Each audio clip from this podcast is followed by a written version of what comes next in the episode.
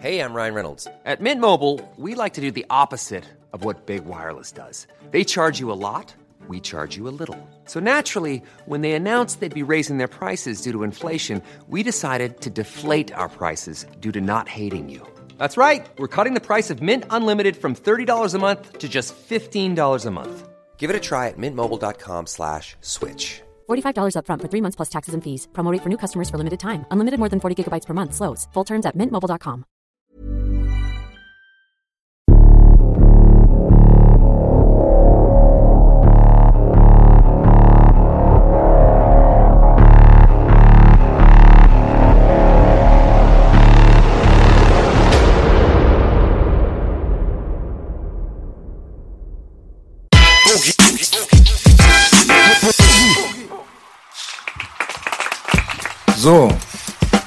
Es gibt JT, the bigger figure, es gibt JT Money, aber es gibt wie bei Rudi Völler nur einen wahren JT und das ist Jürgen Todenhöfer und wir begrüßen den herzlich hier an den Tisch, wo nicht gelogen wird. Ja, es ist ein Ehrengast, äh, meiner Meinung nach auf jeden Fall sehr ungewöhnlich für unser Format. Wir sind ja eigentlich bekannt als ein Hip-Hop-Format, aber scheuen uns auch nicht vor Herausforderungen. Und deswegen sind wir, glaube ich, ganz gut auf jeden Fall. Äh, wie ihr seht, hier ist MC Boogie. Nein, MC Boogie kann leider nicht. Er hat einen ganz, ganz wichtigen Termin, was jetzt Familie und Behörden und so was angeht. Und er konnte das leider nicht canceln. Da habe ich einfach gedacht, dann nehme ich meinen Bruder Echo einfach mit ins Boot. Warum nicht? Der gute Geist der Sendung. Auf jeden Fall herzlich Hallo, willkommen und vielen, vielen Dank, Herrn Totenhöfer. Aber wir haben uns darauf geeinigt, Jürgen. dass wir uns duzen. Ja, Also, vielen Dank auf jeden Fall, Jürgen, dass du gekommen bist. Herzlich willkommen beim Real Talk. Herzlich willkommen, Jürgen. ich danke. So, also unser Format heißt 100% Real Talk und äh, wir versuchen das Beste, das, sag ich mal, das Bestmögliche aus einem Real Talk rauszuholen im ähm, Kontext der YouTube Community Guidelines. Weil man heutzutage nicht alles sagen sollte, nicht alles sagen darf, ohne irgendwelche Konsequenzen zu erwarten, ob das jetzt aus der äh, politischen Struktur kommt oder aus der medialen Struktur. Dieser Kanal ist relativ kontrovers und wurde auch schon mal gesperrt. Und äh, wir mussten uns da mühselig rauskämpfen aus der ganzen Sache. Deswegen versuchen wir immer an die Grenzen des Möglichen, was den Real Talk angeht, ranzukommen mit unseren Gästen. Und bisher haben wir eigentlich einen ganz guten Job gemacht. Deswegen finde ich persönlich, ähm, Jürgen, Herrn Jürgen Todenhöfer, obwohl wir uns duzen, ist auf jeden Fall der perfekte Gast. Willkommen. So. Als erstes ich habe ein paar Notizen auf meinem Handy. Bitte wunder dich nicht, wenn ich ab und zu mal raufgucke. Normalerweise ist es nicht so, dass ich mich hinsetze und irgendwie einen Tag vorher oder zwei Tage vorher mal gucke, dass ich mir mal ein paar Gedanken darüber mache, was ich jetzt mit meinem Talkgast gerade bespreche. Nur ähm, ist Jürgen äh, quasi siebenmal schon am Leben gewesen. Wenn man alleine die Lebenserfahrung sich mal so ein bisschen zu Gemüte führt, ist es eigentlich quasi unmöglich, sich auf Jürgen Totenhöfer vorzubereiten, wenn man jetzt eine kurze Zeit nur zur Verfügung hat. Also so viel, wie du erlebt hast, wo du schon überall warst, ja. Also damit kann man wirklich ernst gemeint mehrere Leben füllen. Und ich denke mal, das ist dir auch klar, ne? Ja, ich hatte offenbar auch mehrere Leben. Wenn ich die nicht hätte, wäre ich tot. also Leute, die neben mir waren, waren auch dann tot. Also da gibt's irgendeine Hand, irgendjemand, der eine Hand drüber hält. Also ist das jetzt äh, wirklich in Bezug auf einen Schutzengel gemeint? Bist du, was das angeht, religiös oder irgendwas? Ja. Ich, ich glaube, dass es viel mehr gibt, als wir wissen. Und insofern bin ich auch gläubig. Aber äh, Schutzengel weiß ich nicht, was das ist. Ich bin immer wieder in Situationen gewesen, wo ich dachte, da gibt's keinen Ausweg mehr. Da wurde mit Boden-Boden-Raketen auf uns geschossen und mit Granaten und, und der Gastgeber war tot und, und ich lebte. Oder der Mujahid, der Mujahid, der mich begleitete unter den Sowjets in Afghanistan, der war tot und ich lebte. Es ist also viel, sehr häufig passiert, dass Leute, die mich begleitet haben, die unmittelbar neben mir standen, gestorben sind. Und ja, da frage ich mich, warum lebe ich immer noch? Also es ist bekannt, Ich lebe gerne. Das glaube ich. Also du siehst auch wirklich sehr, sehr fit und munter aus. Also man muss schon sagen, äh, erstens mal Respekt auf jeden Fall dafür, dass du mit 80 Jahren regelmäßig Fußball spielst und so aktiv bist und so körperlich fit bist.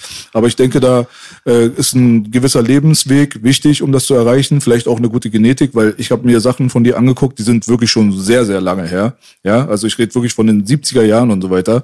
Und da sahst du auch schon so, so ein bisschen wie das Babyface der Politik aus. Also so der Playboy-Typ, der gut aussehende mit dem Smile, der auch ein bisschen jünger aussah, als er vielleicht war. Und, ähm, Aber das war immer, das war immer ein Problem mit dem jünger Aussahen. Also, als ich Fußball spielte und Spielführer der B-Jugend war in Offenburg und wenn wir das Vorspiel hatten, waren dann schon mal 1000 Leute da oder 2000. Da hat mich das Publikum ausgelacht. Wir haben gesagt, darfst du schon spielen? Hast du deine Mutti gefragt, ob du jetzt nach links oder rechts passt? Da wurde man ausgelacht. Und schwierig war es vor allem mit meiner Freundin. Der haben sie immer gesagt, warum sie nur mit ihrem kleinen Bruder ausgeht.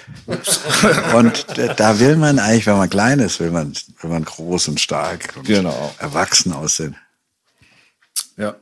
Aber ich meine, letztendlich ist es wirklich ein Segen, finde ich persönlich, weil ich habe in meinen jetzt noch nicht mal 40 Jahren, ja, habe ich schon oft den Punkt gehabt, wo ich vom Boden hochgehoben werden musste, damit ich überhaupt leben kann. Also so wirklich so schon körperlich an totale Grenzen gekommen irgendwie, die manche Leute vielleicht im hohen Alter dann eigentlich erst äh, genießen, nicht genießen, sondern erleben müssen.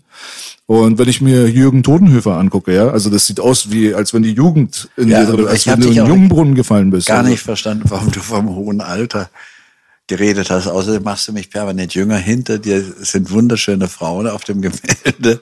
Also ich schaue mir ja schon ganz lange nicht mehr dich an, sondern die Gemälde hinter dir. Kann ich verstehen. Frauen halten jung, hä? Also, da war ich jetzt nicht, da lag ich nicht so falsch mit dem Playboy-Image. Nee, ich war nie. Das, nein, nein, nein, nein, ich war, ich war nie Playboy. Ich gebe zwar jetzt demnächst im Playboy ein Interview. Ah. Ich habe das eigentlich abgelehnt, aber der Frederik hat gesagt, das musst du machen. Du hast jetzt eine neue Organisation gegründet, du musst auch dem Playboy ein Interview geben. Und nachdem die nicht verlangt haben, dass ich mich ausziehe, sondern die wollen nur, dass man sich geistig auszieht, mache ich das. Da haben ja ganz berühmte Leute, also Nobelpreisträger, Ja. Interviews gegeben im Das Playboy. ist tatsächlich nicht nur ein, äh, ein Schmuddelheft. Also es ist, da, es ist ein bisschen anspruchsvoller, der Playboy. Ja. Also es ist interessant auf jeden Fall, dass du relativ offen scheinst für äh, auch äh, gewisse Plattformen, die vielleicht bei anderen Leuten als Tabu gelten würden. Auch bei uns bist du hergekommen, ohne wirklich eigentlich zu wissen, worauf du dich einlässt, muss man dazu sagen, ne? Das stimmt nicht. Also du hattest zwei Leute, ihr beide hattet zwei Leute, die für euch gesprochen haben. Mein Sohn und dann Tahir Chaudhry. Schöne Grüße. Hallo. Grüße. Und da folge ich. Ja, ich habe mir das so ungefähr auch gedacht, weil ich hatte mit Freddy telefoniert und mit dem Tahir hatte ich Kontakt über WhatsApp und dachte mir, der Jürgen, der vertraut bestimmt sein Team. Ja, muss man ja. Und es hat immer funktioniert. Immer prima Leute. Ja. Also ihr seid ja offenbar auch prima Leute. Ihr seht zwar ver verwegen aus. Verwegen. Du, dich sehen sie ja nur. Nee, dich sieht man auch. Du hast eine Kamera von vorne, gell? Bitte? Ja, hier, Ja, da ist die ja. Kamera. Gut, da. Also du siehst natürlich verwegen aus. Na gut. Vom Winde verweht, mein Bruder. Also das Ding ist halt so, Jürgen, du bist ja äh, unter uns, sage ich mal, diejenigen, die hier ähm, eigentlich mit dem Schimpfwort Kanacke betitelt wurden ihr Leben lang. Jetzt haben wir es für uns selbst umgemünzt und nennen uns selber so seit 15 Jahren auf der Straße. Aber ich sage mal so, Leute aus dem mittelöstlichen Bereich, die sind dir mentalitätsmäßig und so weiter, was unsere Erscheinung angeht und wie wir drauf sind, alles andere nur nicht fremd. So. Nee, gar nicht. Und meine ganz große Überraschung, was Menschen aus dem Mittleren Osten oder aus dem Nahen Osten oder aus arabischen Ländern anlangt oder Türkei. Ich bin mit 18, war ich Skifahren auf dem Feldberg und da haben wir Skispringen gemacht. Mit so ganz kleiner Schanze, einen Meter hoch oder zwei. Und ich hatte so ganz uralte Bretter und die hat's zerrissen, weil wir keinen richtigen Landungsplatz hatten, sondern das hat, der war glatt und dann knallte man drauf und hat die Skier zerrissen und es war April, konnte ich nicht mehr weiter Skifahren, habe ich gesagt, was mache ich jetzt? Dann habe ich beschlossen, mit meinem Motorroller nach Marokko zu fahren.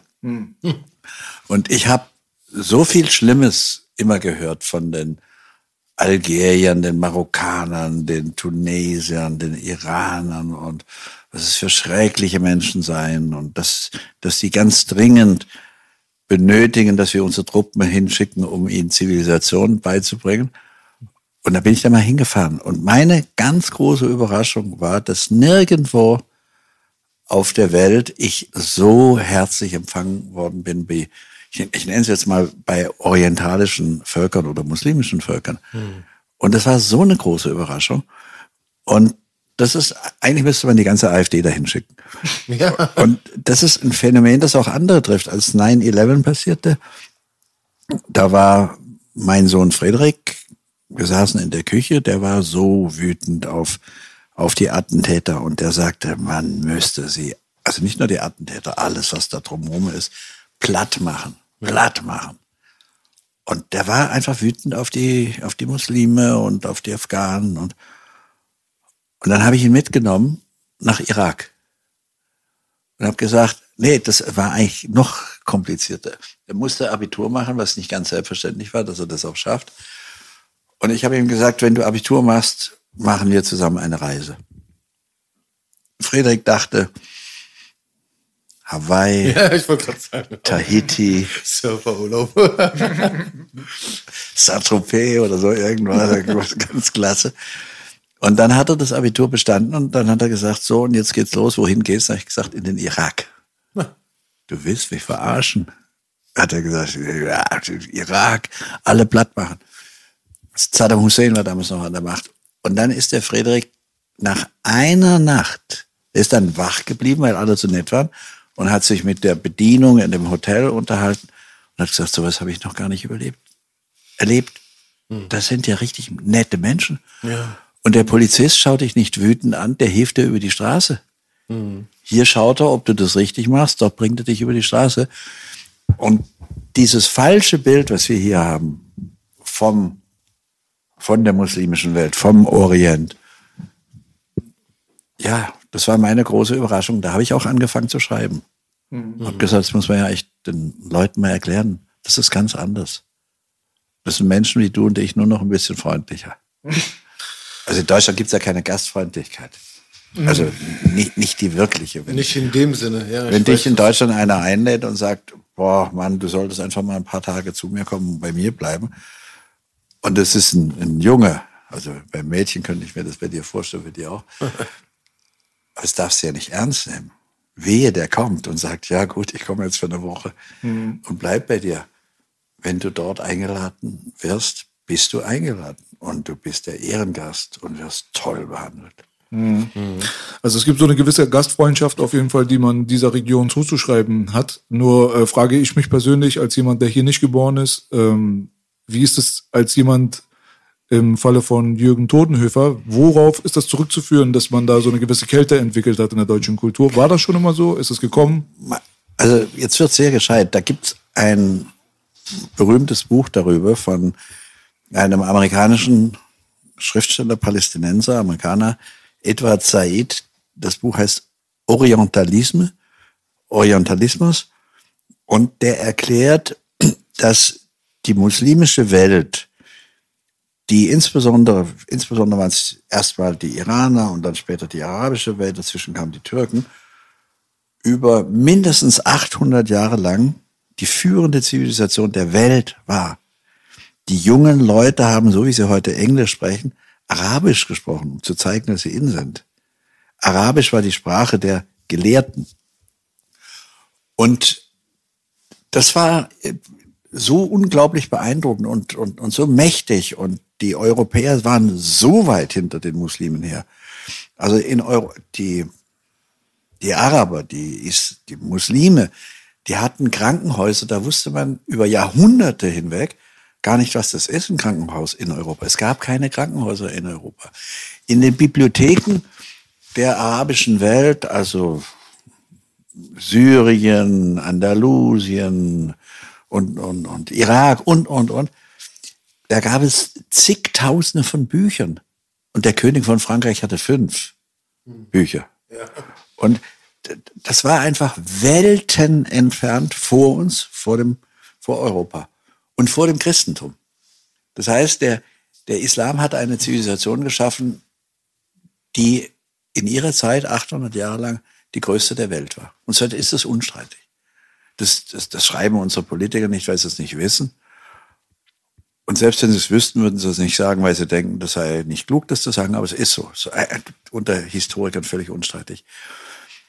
Und dann kamen die Türken nach den Arabern und vorher waren die Iraner. Meinst du das Osmanische Türken, Reich mit den Türken? Ich meinte das Osmanische Reich mhm. und man kann sagen, um 1800 war da die Luft raus. Wie alle Reiche, das Römische Reich, das Griechische Reich, ist das Osmanische Reich und vorher das Islamisch-Arabische Reich in sich zusammengefallen. Es hatte keine Macht mehr, die haben zu viel Spaß gemacht und gehabt und dann war das nichts mehr. Und das haben die Europäer gespürt, die immer hinterher gekommen sind und immer zugeschaut haben, was kann man von denen lernen. Also zum Beispiel, dass junge Leute Bärte tragen, das haben wir von den Kreuzzügen. Das haben die Kreuzritter gesehen bei den Arabern, fanden sie so schick und wollten ihre, ihre Frauen zu Hause eben auch hm. äh, überzeugen und haben sich dann auch ein Bart wachsen lassen. Also wir haben ganz, ganz viel. Hm. Von denen Hygiene ist viel. Von Mathematik, Astrologie. Ich, ich, ah, ich weiß schon. Ja, da hast du recht. Ja. Aber es gibt halt auch einen, einen, Unterschied, der meistens bei uns im Iran gemacht wird, und zwar zwischen dem islamischen Iran und dem zoroastrischen Iran. Also so als die, ähm, als der Islam den Iran quasi übernommen hat, sind bis heute viele der Meinung, dass wir viel sogar von unserer Kultur verloren haben. Und da packen wir uns nicht immer in denselben Topf wie die arabische Welt, weil wir einfach eine ganz andere History haben. Aber ich kann nachvollziehen, was du meinst. Der Iran hat eine ganz andere Geschichte. Genau. Iran, Iran ist auch ein ganz anderes Volk als die Araber. Der Iran das iranische Volk ist ein besonders vornehmes Volk. Also es ist mir immer aufgefallen, auch bei jungen Frauen. Also so, ich, das, da will ich jetzt nicht ins Detail gehen. Aber ich wollte nur sagen, um 1800 war das aus. Mhm. Aus die Maus. Kam nichts mehr von den Ottomanen und Osmanen. Und das haben die in Europa gespürt, die immer hinten dran waren. Und Napoleon hat Ägypten überfallen. Und ab da, also vor 220 Jahren, Ab da haben wir auch die wissenschaftlichen Institute die muslimische Welt erstens überfallen und zweitens in den Dreck geschrieben. Das heißt, die haben geschrieben, die hatten nie eine Zivilisation. Und das sind Untermenschen. Und eigentlich müssen wir hin, und damit haben sie die Kolonisation vorbereitet, eigentlich müssen wir dahin, um die zu kolonisieren, aber vorher müssen wir erst noch sagen, dass die die Kultur brauchen, weil sie keine haben. Und seit 200 Jahren wird überfallen, kolonisiert, dann nach der Kolonisation sind es die amerikanischen Kriege, wird ununterbrochen überfallen. Und das ist die Revanche, sagen wir mal, Europas. Ich könnte auch sagen, die Revanche des Christentums, was hinten dran lag, hinter den Muslimen, in den letzten 200 Jahren. Und weil du gefragt hast, warum, woher das kommt, da haben berühmte Wissenschaftler viel Geld gekriegt, dass sie geschrieben haben, die Muslime und die ganze orientalische Welt, das sei nichts und das sei eine Unterwelt und unsere moralische Pflicht als Christen sei es denen Zivilisation beizubringen. Und so sind die Kriege entstanden und diese Scheißkolonisation. Mhm. Was, was mich interessiert, ist einfach auch so, wie ist deine Perspektive auf diesen Abmarsch quasi der arabischen Welt aus Spanien heraus? Also 1492 weiß man ja, da war so ein Knackpunkt quasi. Amerika wurde neu entdeckt. Die Araber haben Spanien verlassen. Insgesamt wurde Europa so entarabisiert, wenn man das so sagen kann, ist wahrscheinlich kein Wort. Aber bis dorthin gab es ja auf jeden Fall sehr, sehr viel Schnittmenge. Also der arabische Raum war sogar in Europa ja vorhanden. Und äh, was war da die Stimmung und wie kann sich das von einem Tag auf den anderen ändern? Hat sich der europäische Raum schon länger gewehrt gehabt gegen den arabischen Einfluss? Nee, er hat ihn bewundert. Bis 1492, da fällt Granada. Mhm.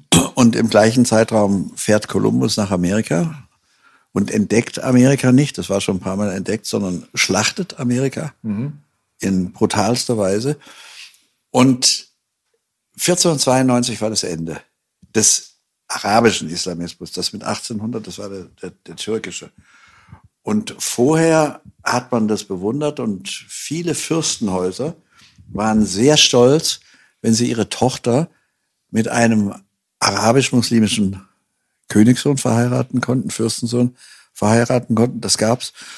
Und die großen Wissenschaftler des Westens, also zum Beispiel Albert Magnus, Albert der Große, die haben ganz kräftig aus den arabischen Büchern abgeschrieben, weil sie, weil sie eine gute Chance hatten, dass das keiner rauskriegen.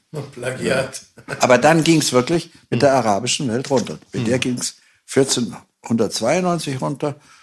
Später haben die Mongolen sie nochmal zusammengehauen, die Iraker. Und mit dem Osmanischen Reich ging es 1800 und dann endgültig nach dem Ersten Weltkrieg runter. Aber das wird langsam richtig wissenschaftlich, ja? Ja, ich auch. ich wusste gar nicht, dass ich das zwei so gescheite Kerle drin Ja, aber nicht anders habe ich ähm, dich kennengelernt, sage ich jetzt mal. Das war so vor elf Jahren, 2009, ich weiß es noch genau. Da war äh, meine ehemalige Lebensgefährtin schwanger mit meiner heutigen Tochter.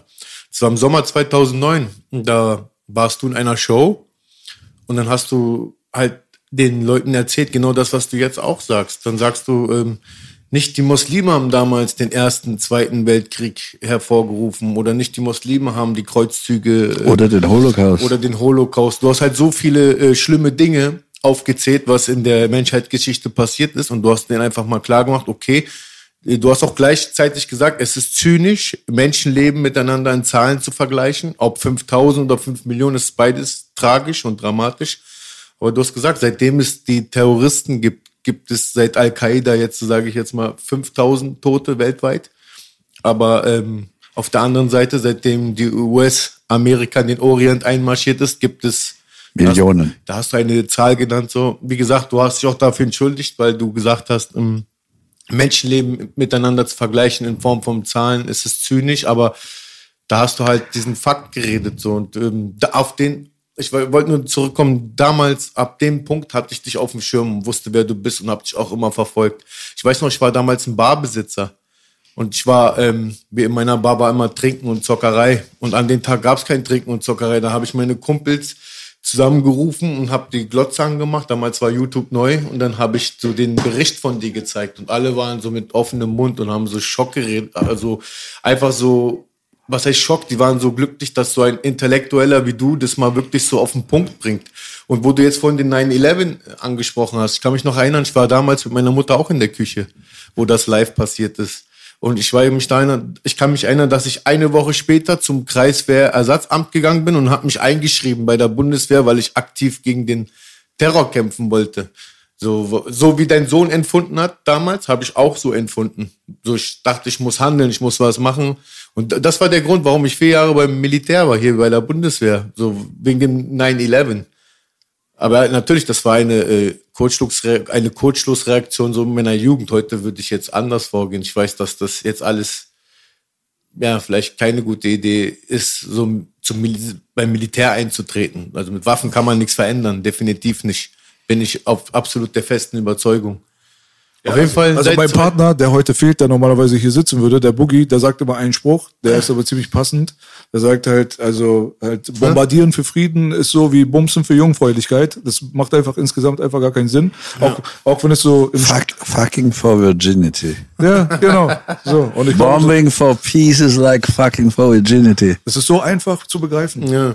Also Trotzdem gesagt, so schwer umzusetzen, ne? Seit elf Jahren habe ich dich so, jetzt elf, zwölf Jahre ist es her, habe ich dich auf dem Schirm, Jürgen. Und ähm, das, was du halt gerade gesagt hast, das hat gerade alles wieder hochgeholt, so wie ich dich zum ersten Mal erlebt habe, so wie du über den Orient sprichst, wie du den Orient kennengelernt hast, so in allen Facetten, die es gibt. Du hast ja bestimmt auch die eine oder andere Sache dort erlebt, ja, die, die mit dir nicht konform ist, so weißt du, aber Ja, und ich, ich kann ja, es gibt auch Kritisches zu sagen über die muslimische Welt.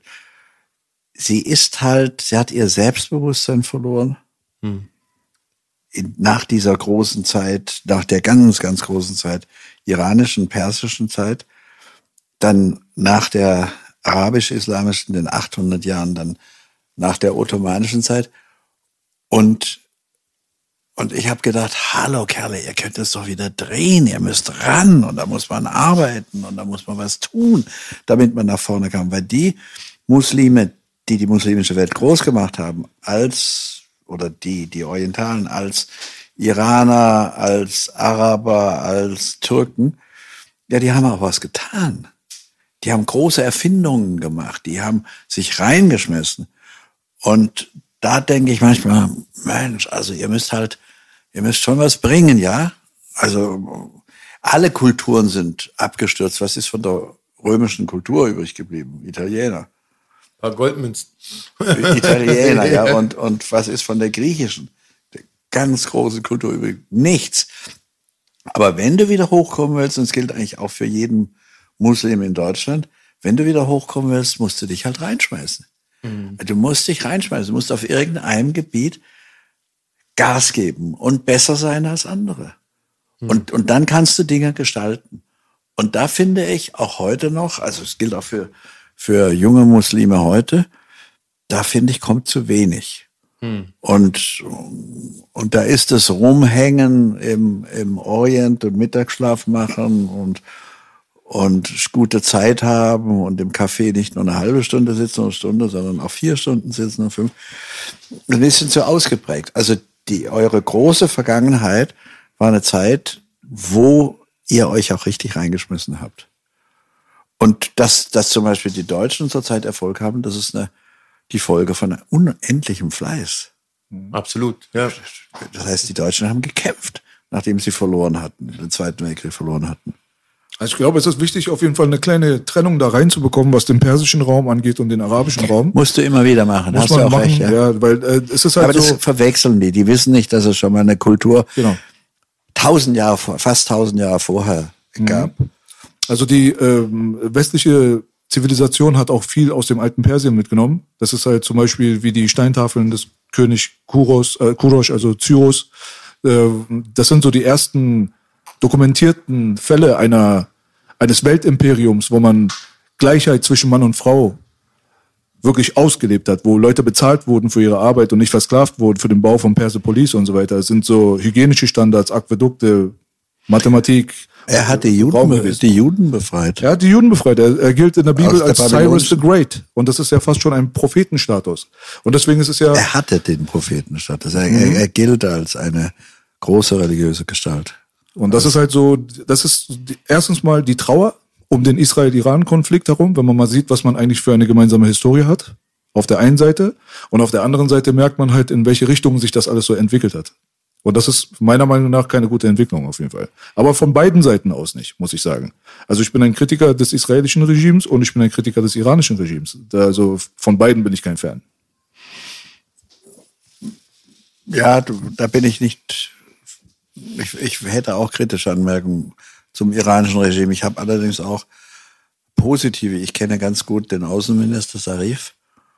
Und das sind schon Menschen, die was ändern wollen. Und die haben auch den Nukleardeal mit den Amerikanern und den Europäern gemacht, um in die westliche Welt reinzukommen. Und ich hatte damals die Möglichkeit, ich habe das in einem Buch beschrieben, ich so eine Art Briefträger zu sein. Ich habe die Amerikaner haben nicht mehr mit den Iranern gesprochen. Über Jahre hinweg gab es keine Gespräche auf Minister- oder Präsidentenebene. Und das hat mir ein, ein bekannter iranischer Politiker gesagt und da habe ich gesagt, das muss man doch was machen können. Das kann ja nicht sein. Das war vor ungefähr zwölf Jahren. Und dann habe ich mit der Bundesregierung gesprochen. Ich habe da immer auch heute noch, wo ich aus der CDU raus bin, ich habe mit Schäuble gesprochen. Schäuble hat mit Merkel gesprochen. Und die Iraner haben mir gesagt, sie wollen Frieden mit Amerika. Und, aber sie hätten keinen Kontakt. Ob ich bereit wäre, ins Weiße Haus zu gehen und eine Botschaft zu überbringen. Ich sei aber nicht Verhandler, sondern ich sei nur Briefträger. Also ich konnte da nicht anfangen und ich konnte da nicht anfangen und, und dann meine eigenen Ideen noch mit einzubringen. Da hieß der erste Punkt, wir wollen Frieden mit Amerika. Der zweite Punkt, wir wollen keine Bombe und wir akzeptieren alle Kontrollen. Und der letzte Punkt, wir können euch helfen, Bin Laden zu finden. Habe ich gesagt, wie könnt ihr helfen?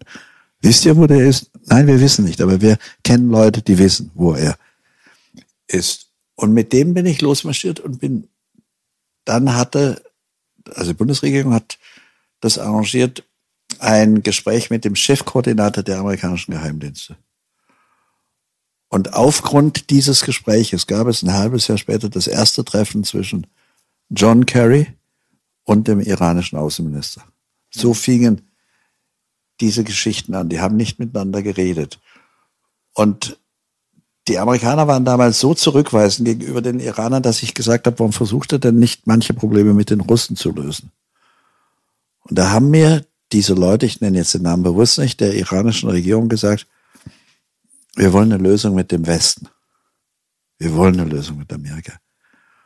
Also, weil du sagtest, kritisch, da gibt's Kräfte, also Rouhani, Sarif, die hätten gern einen vernünftigen Deal gemacht und dann kam dieser Trump und hat das Papier zerrissen.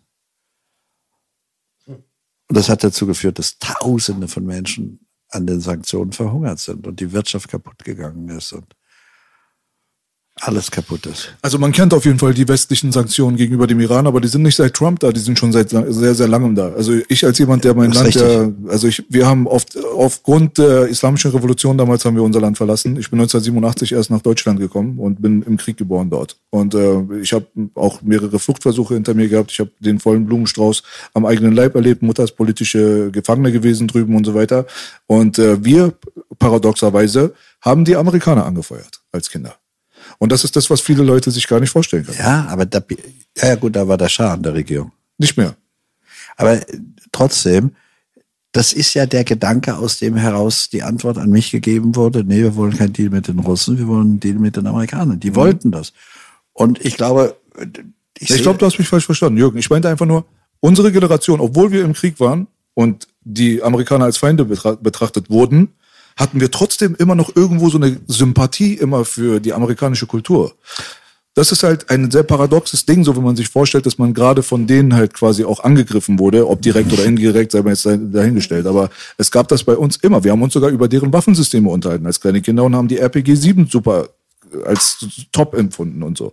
Mochten deren Filme, deren Kultur, die Musik und so weiter. Richtig, aber man muss bei der jetzigen Regierung, die du offenbar ablehnst, auch unterscheiden. Es gibt eben da die Hardliner, Khamenei und Co. Und es gibt diejenigen, wenn du da genau zuschauen und zuhören würdest, wie Rouhani und Sarif, die würden gerne viele Dinge ändern. Zum Beispiel, dass man für den geringen Besitz von Rauschgift die Todesstrafe riskiert. Das ist schon leicht geändert worden, aber bei weitem nicht genug. Dass Homosexualität strafbar ist, ich habe Schwule in, in Teheran gesehen, die so schwul waren, dass man es gar nicht übersehen konnte. Absolut. Die, die hat man, denen hat man nichts getan. Das wird nicht jeder, aber es ist trotzdem strafbar, war in Deutschland auch strafbar lange Zeit. Alles nicht gut. Und trotzdem sage ich, Iran ist ein, ich sage es jetzt mal anders, ein tolles, die Iraner sind ein tolles Volk. Und sie sind ein vornehmes Volk. Und besonders bewundere ich die iranischen Frauen. Das sind die stolzesten Frauen, die man sich vorstellen kann. Und selbst eine iranische Frau, die nicht schön ist, ist schön, weil sie einen Blick hat, der einen umwirft und der einen Stolz in ihren Augen hat, weil die allein mit den Augen flirten können. Also Iran hat viel zu bieten. Mhm. Und Iran hätte auch eine Freundschaft mit Israel zu bieten. Und hatte ja eine Freundschaft unter dem Schah mit Israel. Allerdings war eine Freundschaft der Geheimdienste.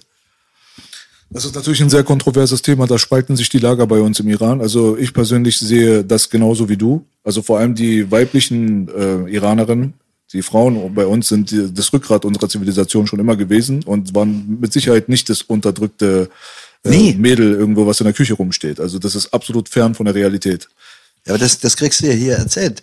Ich bin mit einer, ich habe da damals schon lange getrennt gelebt, mit einer Freundin nach Teheran gefahren und dann haben wir eine, eine Führung gemacht und einen Führer genommen, eine Führerin. Und die hat uns das, das Land gezeigt und damals war, glaube ich, Fußball-Weltmeisterschaft und dann haben die sich gestritten, wer mich ein, uns einladen durfte abends zum Spiel. Der Taxifahrer und die Iranerin, selbstverständlich hat die Führerin sich durchgesetzt. Ja.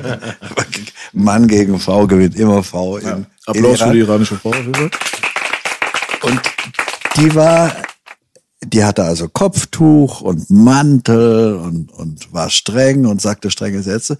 Und dann kamen wir bei denen zu Hause an, da flog als erstes mal der Mantel in die eine Ecke, das Kopftuch in die andere Ecke, dann hatte sie Jeans und einen kleinen T-Shirt an. Ja. Und dann kam aus der Küche ein hübscher junger Mann. Das war ihr Mann oder Freund. Und da hat sie gesagt, du machst uns was zu essen. Und wir haben das Spiel geschaut und er hat in der Küche das Essen gemacht. Waren ja, ja, okay. Kannst du dir vorstellen, wir haben doch hier das Bild, die werden alle unterdrückt. Ja, ja. Einmal am Tag geschlagen nach dem Motto, wenn, wenn ich nicht weiß, warum ich sie verprügle, dann weiß sie weiß es bestimmt. Ah, das ist ja, ja, das ist Quatsch. Und dann habe ich, dann habe ich das Mädchen, das da in Jeans und T-Shirt ihren Mann in der Küche uns was zu essen machen ließ, habe ich gesagt, sag mal, also wie hier die Rollen verteilt sind, das ist doch klar. Aber wie ist das denn bei den Ayatollahs mit den Frauen? Und, und sind da die Frauen genauso frech? Und dann hat diese junge Frau mir gesagt, der, der stärker ist, gewinnt in Iran immer. Und wenn die Frau stärker ist, gewinnt sie auch gegen den Ayatollah und der kann Groß-Ayatollah und alles sein. Dann ist die Frau die Chefin. Ja. Also die lässt sich, die iranische Frau lässt sich vor dem Ayatollah auf jeden Fall den Mund nicht verbieten. Aber ich Ja, denke mal, in der Machthierarchie ist relativ klar, dass es sehr, sehr mannorientiertes Patriarchat da fast schon darstellt, ne? In der iranischen ähm, Politik, sage ich mal. Es gibt ja kaum Frauen dort auch. Und man muss auch dazu sagen, dass bis vor kurzem Frauen nicht mal ins Fußballstadion durften. Also da gab es schon auf jeden Fall gewisse Sachen, die kamen leider erst mit der islamischen Revolution. Das sind keine Probleme, die wir unter dem Schah oder äh, mit Mossadegh gehabt haben oder in der Vergangenheit. Wie schon gesagt, vor tausenden von Jahren, zu Zeiten der Antike in Persien, wurden Frauen und Männer gleich bezahlt, gleich behandelt und gleich respektiert. Das sind so Geschichten, da kann man sich darüber, darüber streiten, wie die Entwicklung wie stattgefunden hat, was waren die Vorteile des Schah-Regimes, was waren die Nachteile. Ich persönlich fand den besten äh, politischen Standpunkt in der Moderne hatte der Iran unter Dr. Mossadegh bis 1953. Mossadegh. Ja. Mo- Ja, ja, ja, ja. 1953 gestürzt. Genau. Von, von der CIA. Richtig.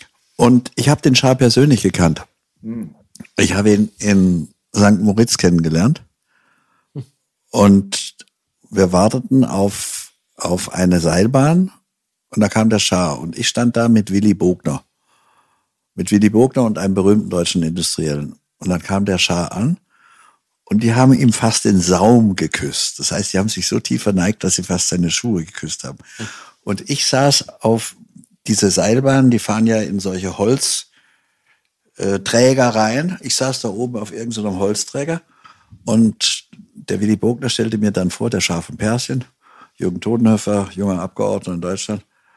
Und dann habe ich ihm, hi, habe ich gesagt, hi, Your Majesty, und habe von oben die Hand gekippt, wieder bin ich runtergegangen. Und der Willi meinte, Mann, also hinterher, das ist eine kaiserliche Majestät und du sitzt da oben auf dem Ding und hältst dem Hund voll. Und da habe ich gesagt, ja, aber wir sind beide Skifahrer und da machen wir doch kein Theater. Würdest niemals. Welches Jahr war das überhaupt, Jürgen?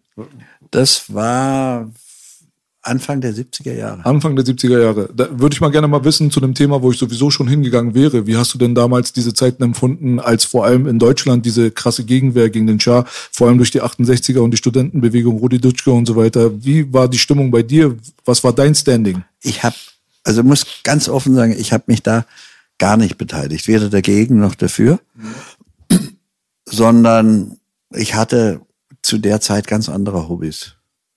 Also ich habe Fußball gespielt, bin gerne ausgegangen und war politisch nicht besonders interessiert. Ich bin einmal zu einer politischen Veranstaltung, das war eine NPD-Veranstaltung, und mit 20 Freunden, die ich eigentlich erst dort getroffen habe, in der Stadthalle von Freiburg. Und da haben wir dann angefangen zu brüllen, Diskussion, Diskussion. Und haben eine Diskussion erzwungen. Das heißt, der, der Vorsitzende der NPD hat dann irgendwie gesagt, äh, gut, kriegt ihr halt eure Diskussion, 5000 NPD-Anhänger und wir waren 20. Und dann kommt halt hoch und redet. Und ich Depp, ich stand direkt an der Treppe und musste als erster hoch und hatte in meinem Leben weder bei einer Geburtstagsfeier noch sonst irgendwo jemals einen Satz gesagt und stehe da vor 5000 Leuten und habe dann nur gesagt, Leute wie ihr, die ihr an die Macht kommen wollt, indem ihr ein Volk diffamiert, Leute wie ihr solltet nie mehr an die Macht kommen. Und meine 20 Leute haben gejubelt und die 5000 Halbnazis haben gepfiffen, dass es gekracht hat. Aber Rudi Dutschke habe ich noch gesehen auf einem VW-Bus ähnlichen Wagen mit, mit der Flüstertüte. Also so eine Flüstertüte hatte ich vorgestern auch, als wir vor der chinesischen Botschaft für die Uiguren demonstriert haben. Meinst du so Megafon-mäßig? Megafon, ja. Rudi Dutschke hat, hat viel mit Megafon gearbeitet, ja. Und ich habe versucht, vor der chinesischen Botschaft es anders zu machen, weil, weil Dutschke war fanatisch und, und hart. Und ich, ich bin, ich finde es ein Skandal, wie die Chinesen die Uiguren behandeln. Auf der anderen Seite bin ich nicht gegen die Chinesen. So, und das ist schwierig hinzukriegen. Du protestierst gegen eine Sache, die sie machen und bist trotzdem kein Feind der Chinesen. Wir, der Westen, haben die Chinesen so übel behandelt in der Kolonialzeit. Also das ist eine Geschichte, die muss ich wirklich mal erzählen. Die, Franzo die Engländer haben mit Unterstützung der Franzosen und später auch mit Unterstützung der Amerikaner zweimal Krieg geführt gegen, gegen China. Weißt du wegen was? Opium. Mann, bist du gescheit. Weil die sich geweigert haben. Buch gelesen, Jürgen. Weil die sich geweigert haben, noch mehr Opium zu verzehren und weil da Hunderttausende gestorben sind. Ja. Und da sind die, äh, Franz, die Engländer einmarschiert, haben Peking in Brand geschossen, haben ihm im Zweiten Krieg Hongkong weggenommen. Deswegen haben die Engländer heute große Klappe bei Hongkong, weil sie sagen, es gehört eigentlich uns. Das haben sie denen weggenommen, weil die ihr Opium nicht kaufen wollten. Ja, die waren auch voll äh, scharf auf ihren Tee und sowas. Die haben ja auch irgendwelche äh, Industriespionage eingeführt über die Teefelder so mal, so wie stellen sie diesen Tee her, wie wird da geerntet etc. Das ist ja ja und auf jeden Fall aber ein Opium. Volk überfallen, weil Ja, es nicht ja. genug Opium kauft. Und dann mussten die Chinesen, außer dass sie riesen Reparationen zahlen mussten, die haben dann das Opium verbrannt.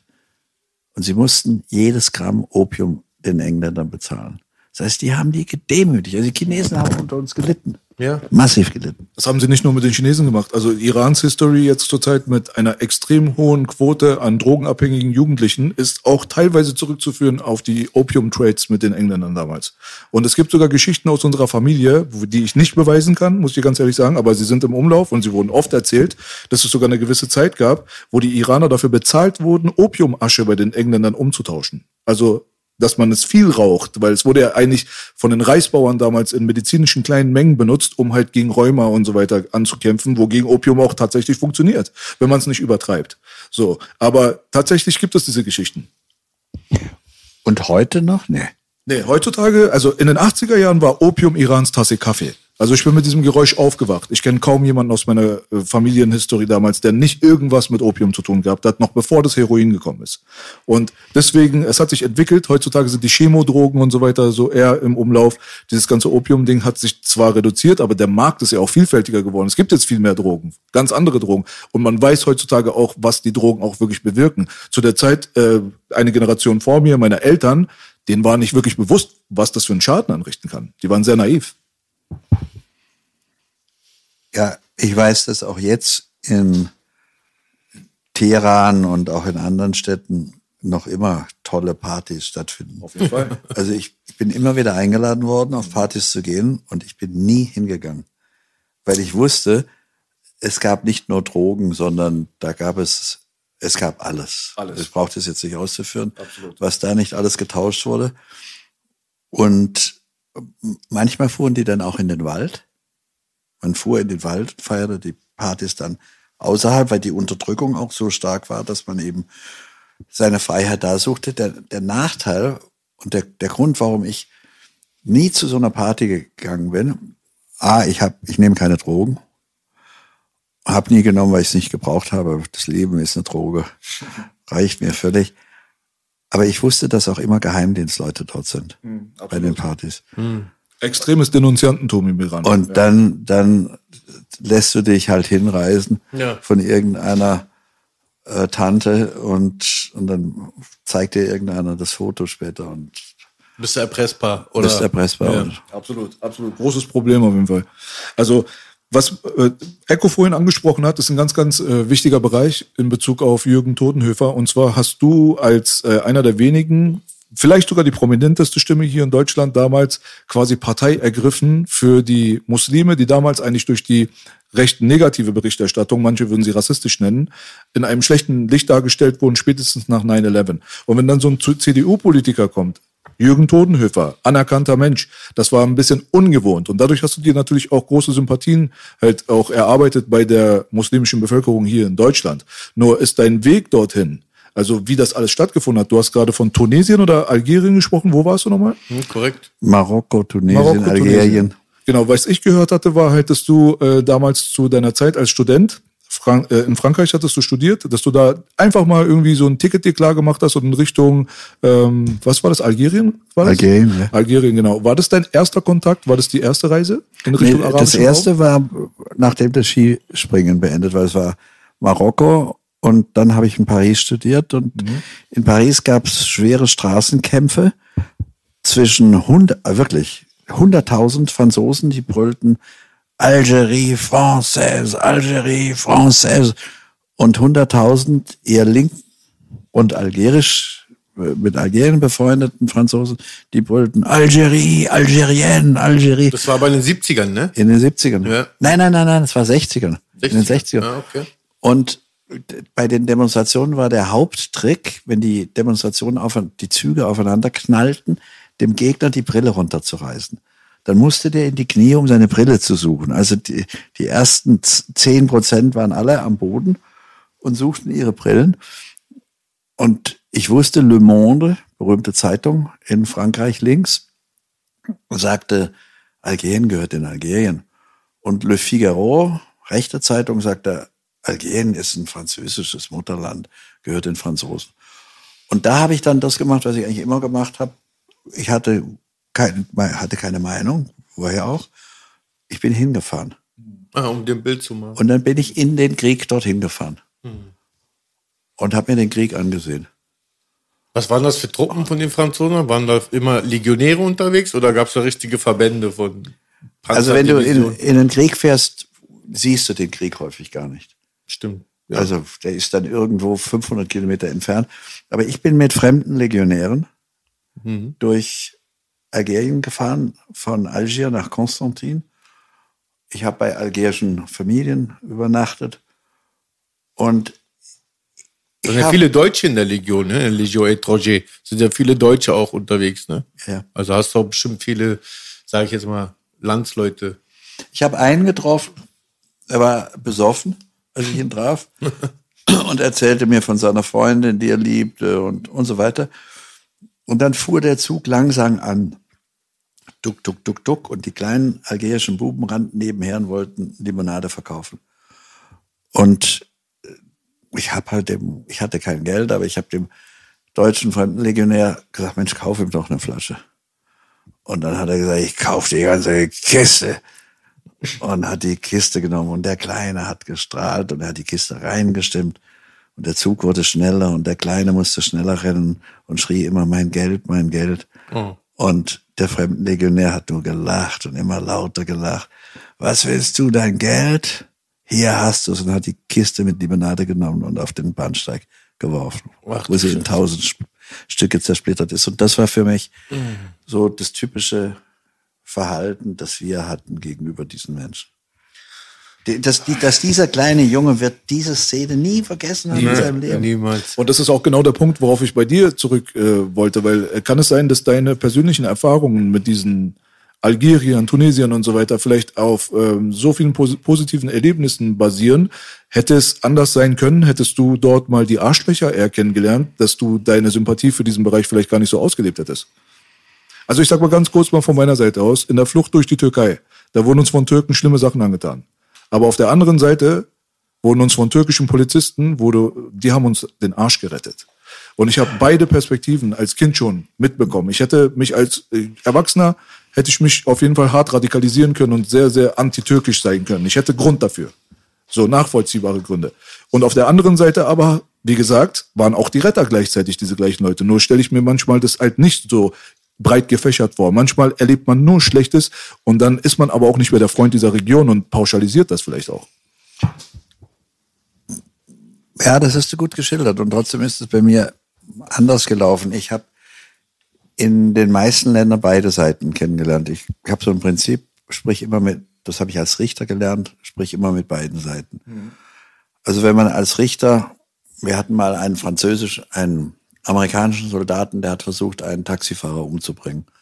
Also zu würgen. Warst du Richter am Landgericht oder? Strafkammer, ja, Landgericht. Landgericht. Okay. Wir hatten einen Prozess gegen die Rote Armee-Fraktion, gegen einen. Die RAF. Mhm. Gegen die RAF, einen, der einen Polizisten erschossen hat, den Kaiserslautern. Also der war ich, der Berichterstatter, also mhm. der, der den Prozess führt. Ich war aber nur Kurzrichter.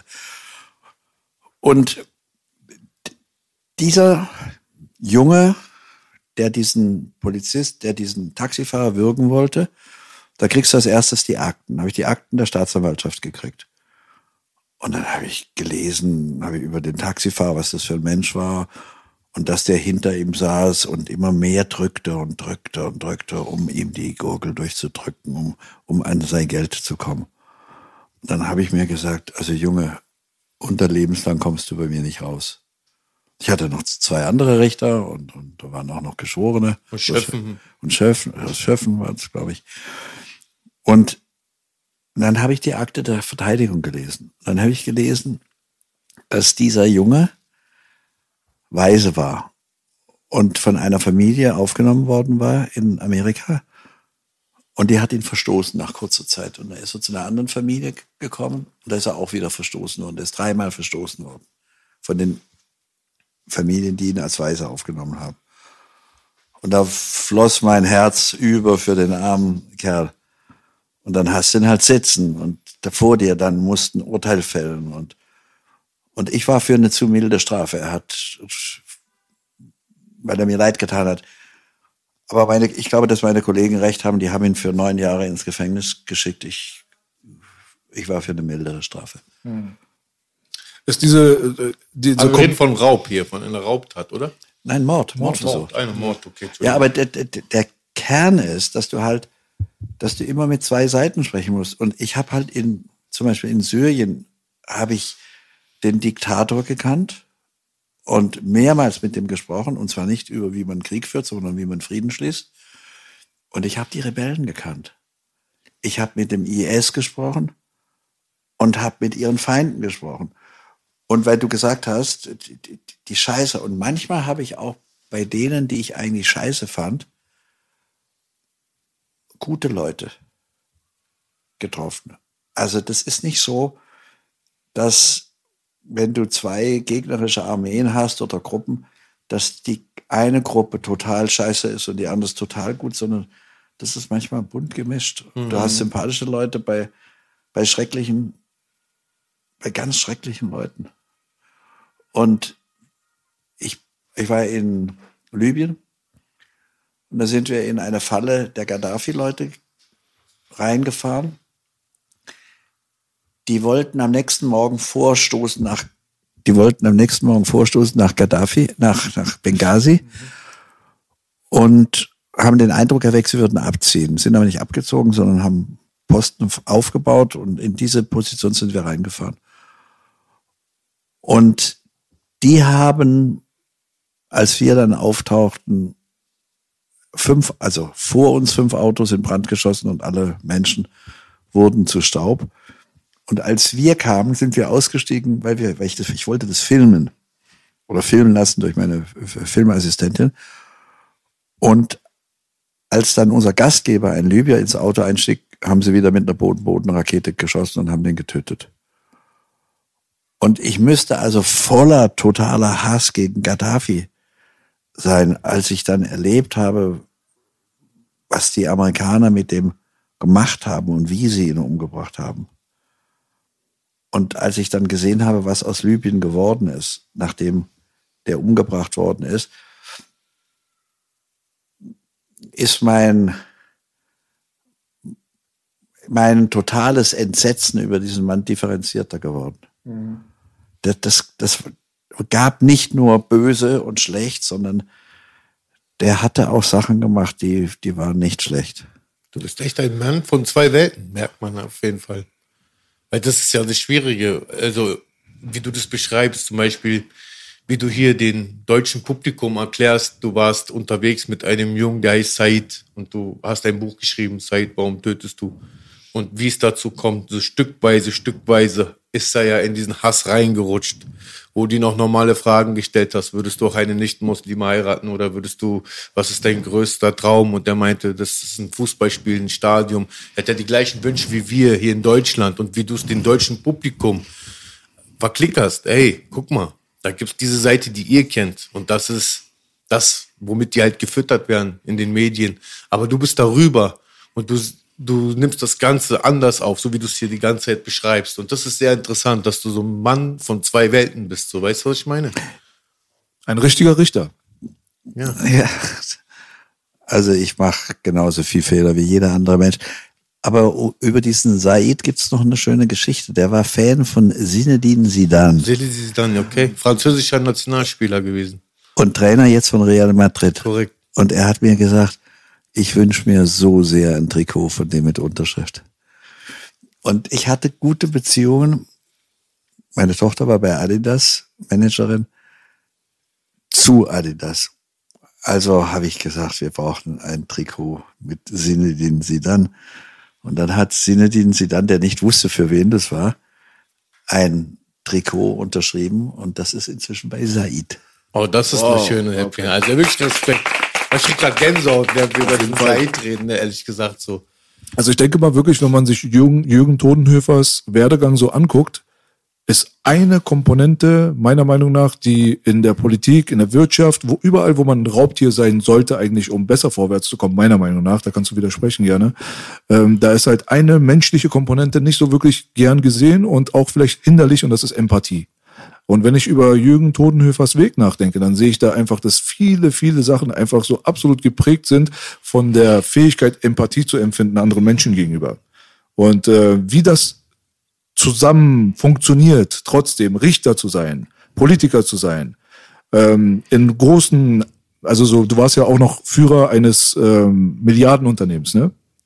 Also wie, wie kann man das überhaupt alles unter einen Hut bekommen? Das ist für Leute wie mich, die so ein bisschen den Glauben an diese ganze Sache verloren haben, ist es kaum vorstellbar. Also es wäre alles eine maßlose Übertreibung, wenn ihr glauben würdet, ich wäre ein durchgehend guter Mensch. Also ich habe viele Menschen enttäuscht. Ich habe Herzen gebrochen von Menschen, die mich geliebt haben. Meines wurde auch gebrochen von Zeit zu Zeit. Das war gerecht. Also ich mache auch alle Fehler dieser Welt. Aber ich habe mir, das ist in mir irgendwo gewachsen, einen Grundsatz vorgenommen, andere Menschen so zu behandeln, wie ich selbst behandelt werden möchte. Das ist so ein ganz weiser Spruch, aber der ist nicht theoretisch. Wenn du dir sagst, wie möchte ich jetzt behandelt werden in der und der Situation? Und ich habe mal einen Chefredakteur entlassen, weil er einen ganz schwierigen und unangenehmen Betriebsrat in einer Form beleidigt hat, die ich nicht akzeptiert habe. Er schrieb, Sie Affe und Sie, Sie, Sie, Sie sind nix und weil Sie nix sind, sollten Sie die Klappe halten. Und der hat der Chefredakteur hat mir das gesagt und hat gesagt, ich erhoffe, dass ich diesen Betriebsrat, der in der Küche arbeitet, feuere. Und dann habe ich ihn entlassen. Hm. Weil so möchte ich nicht behandelt werden. Also das ist eigentlich ein ganz einfacher Spruch. Und ich habe ja jetzt vor zwei Monaten eine Partei gegründet, was sich jetzt langsam rumzusprechen beginnt. Wir haben heute unser Programm vorgestellt. Und da ist das eigentlich auch der Kern viele Menschen überlegen sich ja auch, wie soll ich denn mein Leben leben? Also ihr sollt euer Leben nicht wie Heilige leben. Das ist ja furchtbar langweilig. Aber wenn ihr mit einem Kerl befreundet seid oder mit einem Mädchen zusammen seid, dann verlange ich auch von euch nicht, ich habe keinen Anspruch, weil ich es auch nie gemacht habe, ewige Treue und dass ihr immer, immer bei ihnen seid und alles immer nur lieb seid, sondern behandelt sie so, wie ihr selber behandelt werden wollt. Das ist relativ einfach. Schwer umzusetzen, aber richtig. Ja. Wenn es so leicht wäre, würden es alle machen, glaube ich. Also, ja, man kann es ja. ja. mal versuchen. Ich schaffe es ja auch nicht immer. Ja. Ja, es ist ähm, gut, dass wir jetzt gerade zur deutschen Politik rüberkommen und zum Parteiprogramm. Ja, der, ähm, denn das ist das natürlich, was viele Leute interessieren wird. Viele Leute, habe ich den Eindruck, die äh, Team Todenhöfer wählen wollen und sich damit beschäftigen, erwarten dadurch eine Form von Hoffnung bringender Veränderung. So. Das haben viele Leute mit Trump da drüben in, in den USA zum Beispiel auch gehabt, bevor diese ganzen Aufstände und Corona und so weiter gekommen ist. Und äh, auf der einen Seite ist es nicht immer ein bisschen gefährlich, sein eigenes Schicksal in Hoffnung in den Messias quasi reinzustecken und dadurch dann vielleicht seine Eigeninitiative und so weiter zu verlieren. Und auf der anderen Seite, was ist es, was Team Totenhöfer quasi absetzt von anderen Parteien in diesem politischen Konstrukt? Weil Leute wie ich gibt es immer mehr und mehr da draußen, die wirklich, da muss ich auch eingestehen, die Hoffnung eigentlich in die Politik quasi schon verloren haben. Also dass man in der parlamentarischen Demokratie, so wie das jetzt gerade hier stattfindet, dass man dort in diesem System den Unterschied bringen kann, um alles nochmal aufzurollen, ist für mich eine Mission Impossible, muss ich ganz ehrlich sagen. Aber du hast dir das zur Aufgabe gemacht. Und was sind die Grundsätze dieser Partei?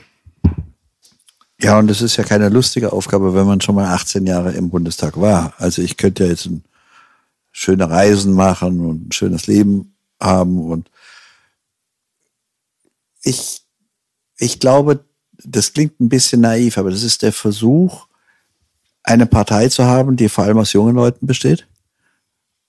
Also bei meinen Lesungen, wenn ich Bücher lese, Durchschnittsalter 24. Und wenn ich da in den Saal reinkomme, denke ich immer, da kommt Robbie Williams, da fängt der ganze Saal an zu kreischen und zu schreien, also so wie ihr das wahrscheinlich erlebt. Und dann denke ich, hallo, ich bin aber ein bisschen älter. Schön wär's, Jürgen, aber ja. und die kreischen wie die Irren, fangen an zu tanzen, mhm. weil die auch den Glauben verloren haben und, und sagen, oh, da hält einer seinen Kopf hin und kriegt ja solche Brüche. Ich werde ja auch von vielen verprügelt, das, wer weiß was, alle Beschimpfungen habe ich schon mal gekriegt. Ich versuche, also erst einmal ganz junge Leute und die Mehrheit wird, ich weiß nicht, ob ihr das ertragt, die Mehrheit wird weiblich sein. Wir werden den größten Frauenanteil aller Parteien in Deutschland haben. Also dann werde ich auf jeden Fall in dieser Partei helfen. Da passen wir doch perfekt rein. Team Totenhöfer, wir sind am Start. Wir haben gerade Pressekonferenz gemacht, da haben zwei Jungs vorgetragen und zwei Mädchen. Unsere Pressesprecherin und Generalsekretärin ist aus Berlin 24 Jahre alt. Mhm. Also 24.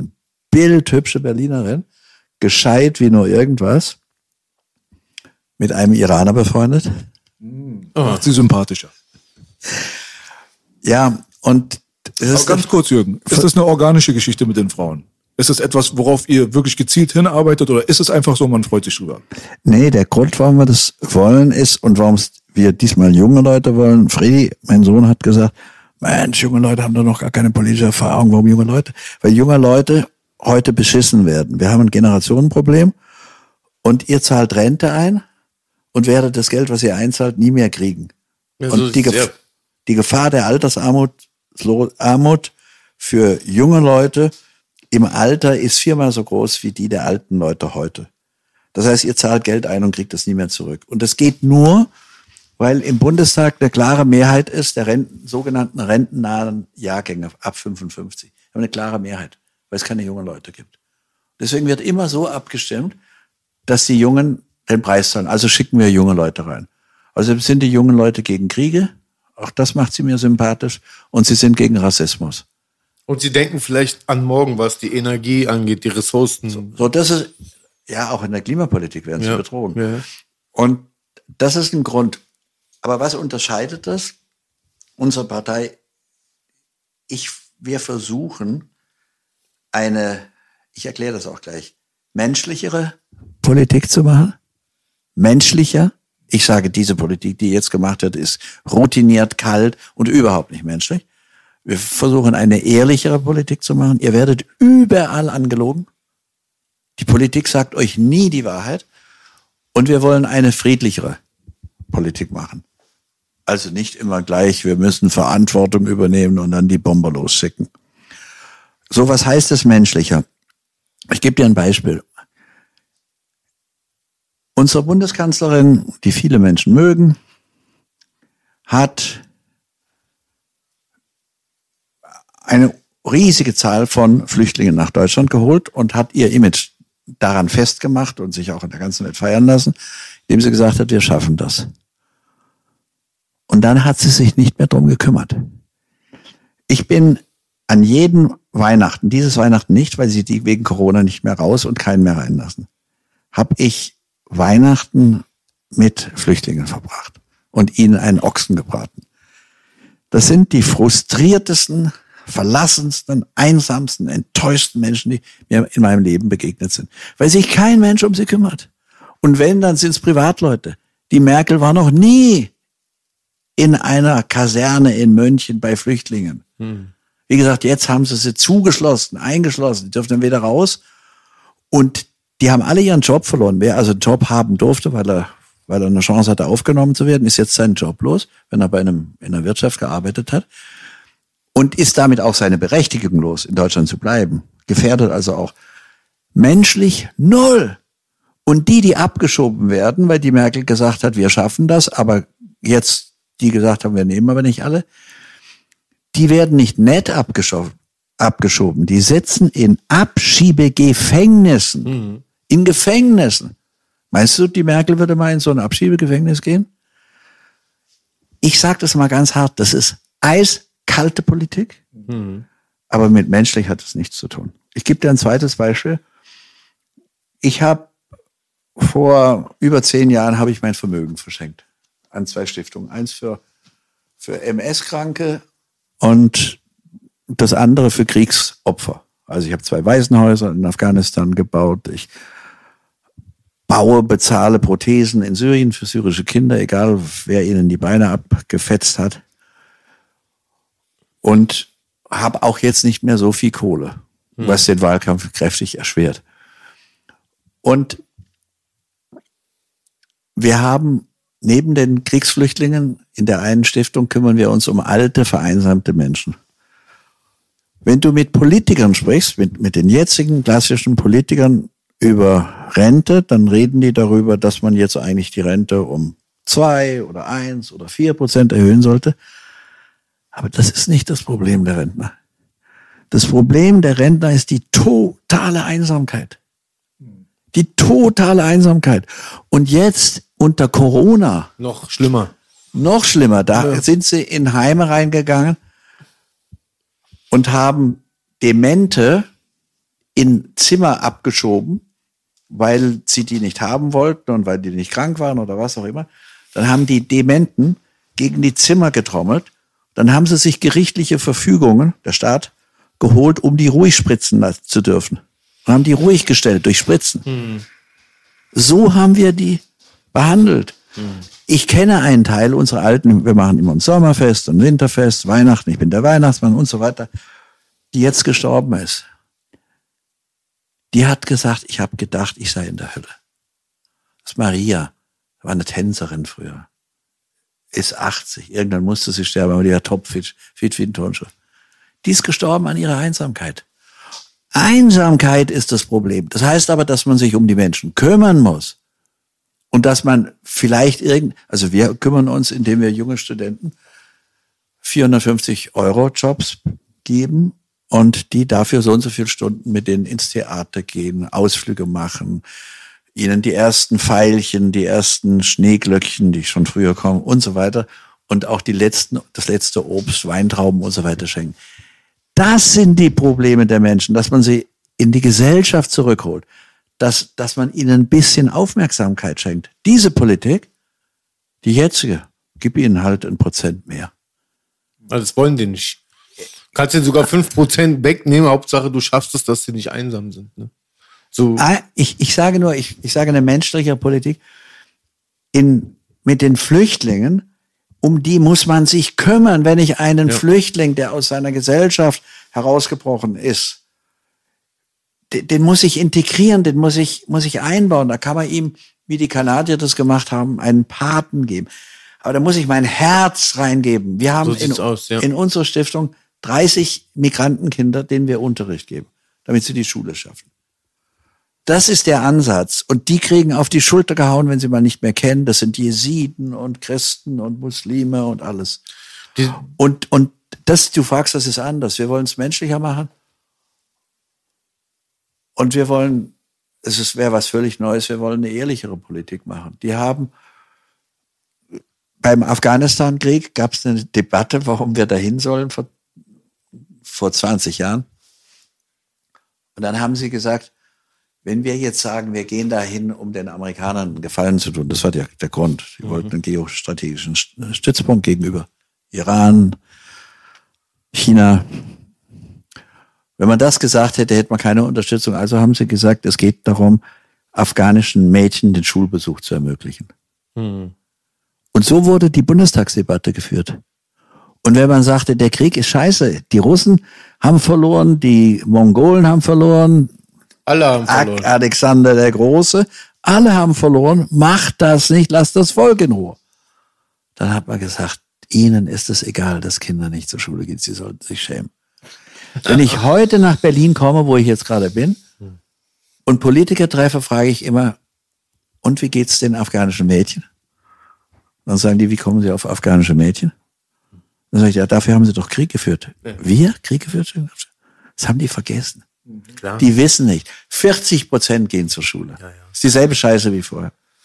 In Mali, zum Thema Ehrlichkeit, in Mali sagen sie, wir gehen dorthin, um den Terrorismus zu bekämpfen. Sie sind in Wirklichkeit in Mali, weil die Franzosen sie drum gebeten haben und die Franzosen in Mali und Niger und die Franzosen bauen in Niger Uran ab für ihre Kernkraftwerke. Wir stellen in Deutschland die Kernkraft ab, lassen uns dafür feiern und schicken unsere Soldaten nach Niger und Mali, damit die Franzosen dort in Ruhe ihr Uran abbauen können und ihre Kernkraftwerke betreiben. Das ist doch so schlimm verlogen, dass man nur sagen kann, Mensch, sagt's doch den Leuten. Ja, ja, ja. Vielleicht sagen sie, gut, machen wir. ja. Wir nehmen ja auch von den Franzosen den Strom, der mit Erdgas erzeugt wird. Also wir versuchen das ein bisschen ehrlicher zu machen. Das passt ja auch sehr gut zu dem ähm, Buchtitel, die groß, große Heuchelei. Hier geht es ja um Heucheleien. Und äh, dass dort natürlich auch Ressourcen abgebaut werden in Afghanistan, um irgendwelche Smartphones zu bauen und die Verteilung der, der Opiumkultur vom äh, Dreieck aus Laos äh, zu, nach Afghanistan, was das alleine auf der Welt ausgewirkt hat, da müsste doch äh, schon der letzte Trottel jetzt mal bemerkt haben, auf jeden Fall, dass es um Heucheleien geht. Also das ist, glaube ich, nicht von der Hand zu weisen. Was ich halt gerne mal wissen würde, wäre ganz konkret gefragt auf das Parteiprogramm. Jetzt äh, würde ich mal gerne wissen, aus dem Umfeld, aus, aus dem ich stamme, kommen öfters mal Fragen wie zum Beispiel, wenn Parteien, Politik insgesamt so hart in der Schuss, Schusslinie stehen, schon seit mindestens Jahrzehnten, wenn nicht sogar länger, dass sie halt von außen bezahlt werden können, dass da Korruption äh, besteht ohne Ende und so weiter. Wenn man sich das so anguckt, dass da so viele äußere Mächte drauf wirken, was wirklich die tatsächlichen Entscheidungen angeht, die unser Leben dann betreffen. Wie kann man denn dann davon ausgehen, dass man in diesem Sumpf, weil das riecht ja nach einem Sumpf, dass man da diese Veränderung überhaupt bringen kann? Kämpft man da nicht gegen Windmühlen als Jürgen Todenhöfer? Der Sumpf, an die Menschen gewöhnen sich an den Sumpf, stimmt. Die wissen, sie werden angelogen. Der Finanzminister Scholz sagt auf die Frage, wie wollen Sie denn jetzt das nächste Corona-Programm finanzieren? Ach, wir haben noch Spielraum, wir haben noch Puffer. Wir haben noch Puffer. Vor Corona hatte Deutschland 2000 Milliarden Schulden. Schon vor Corona.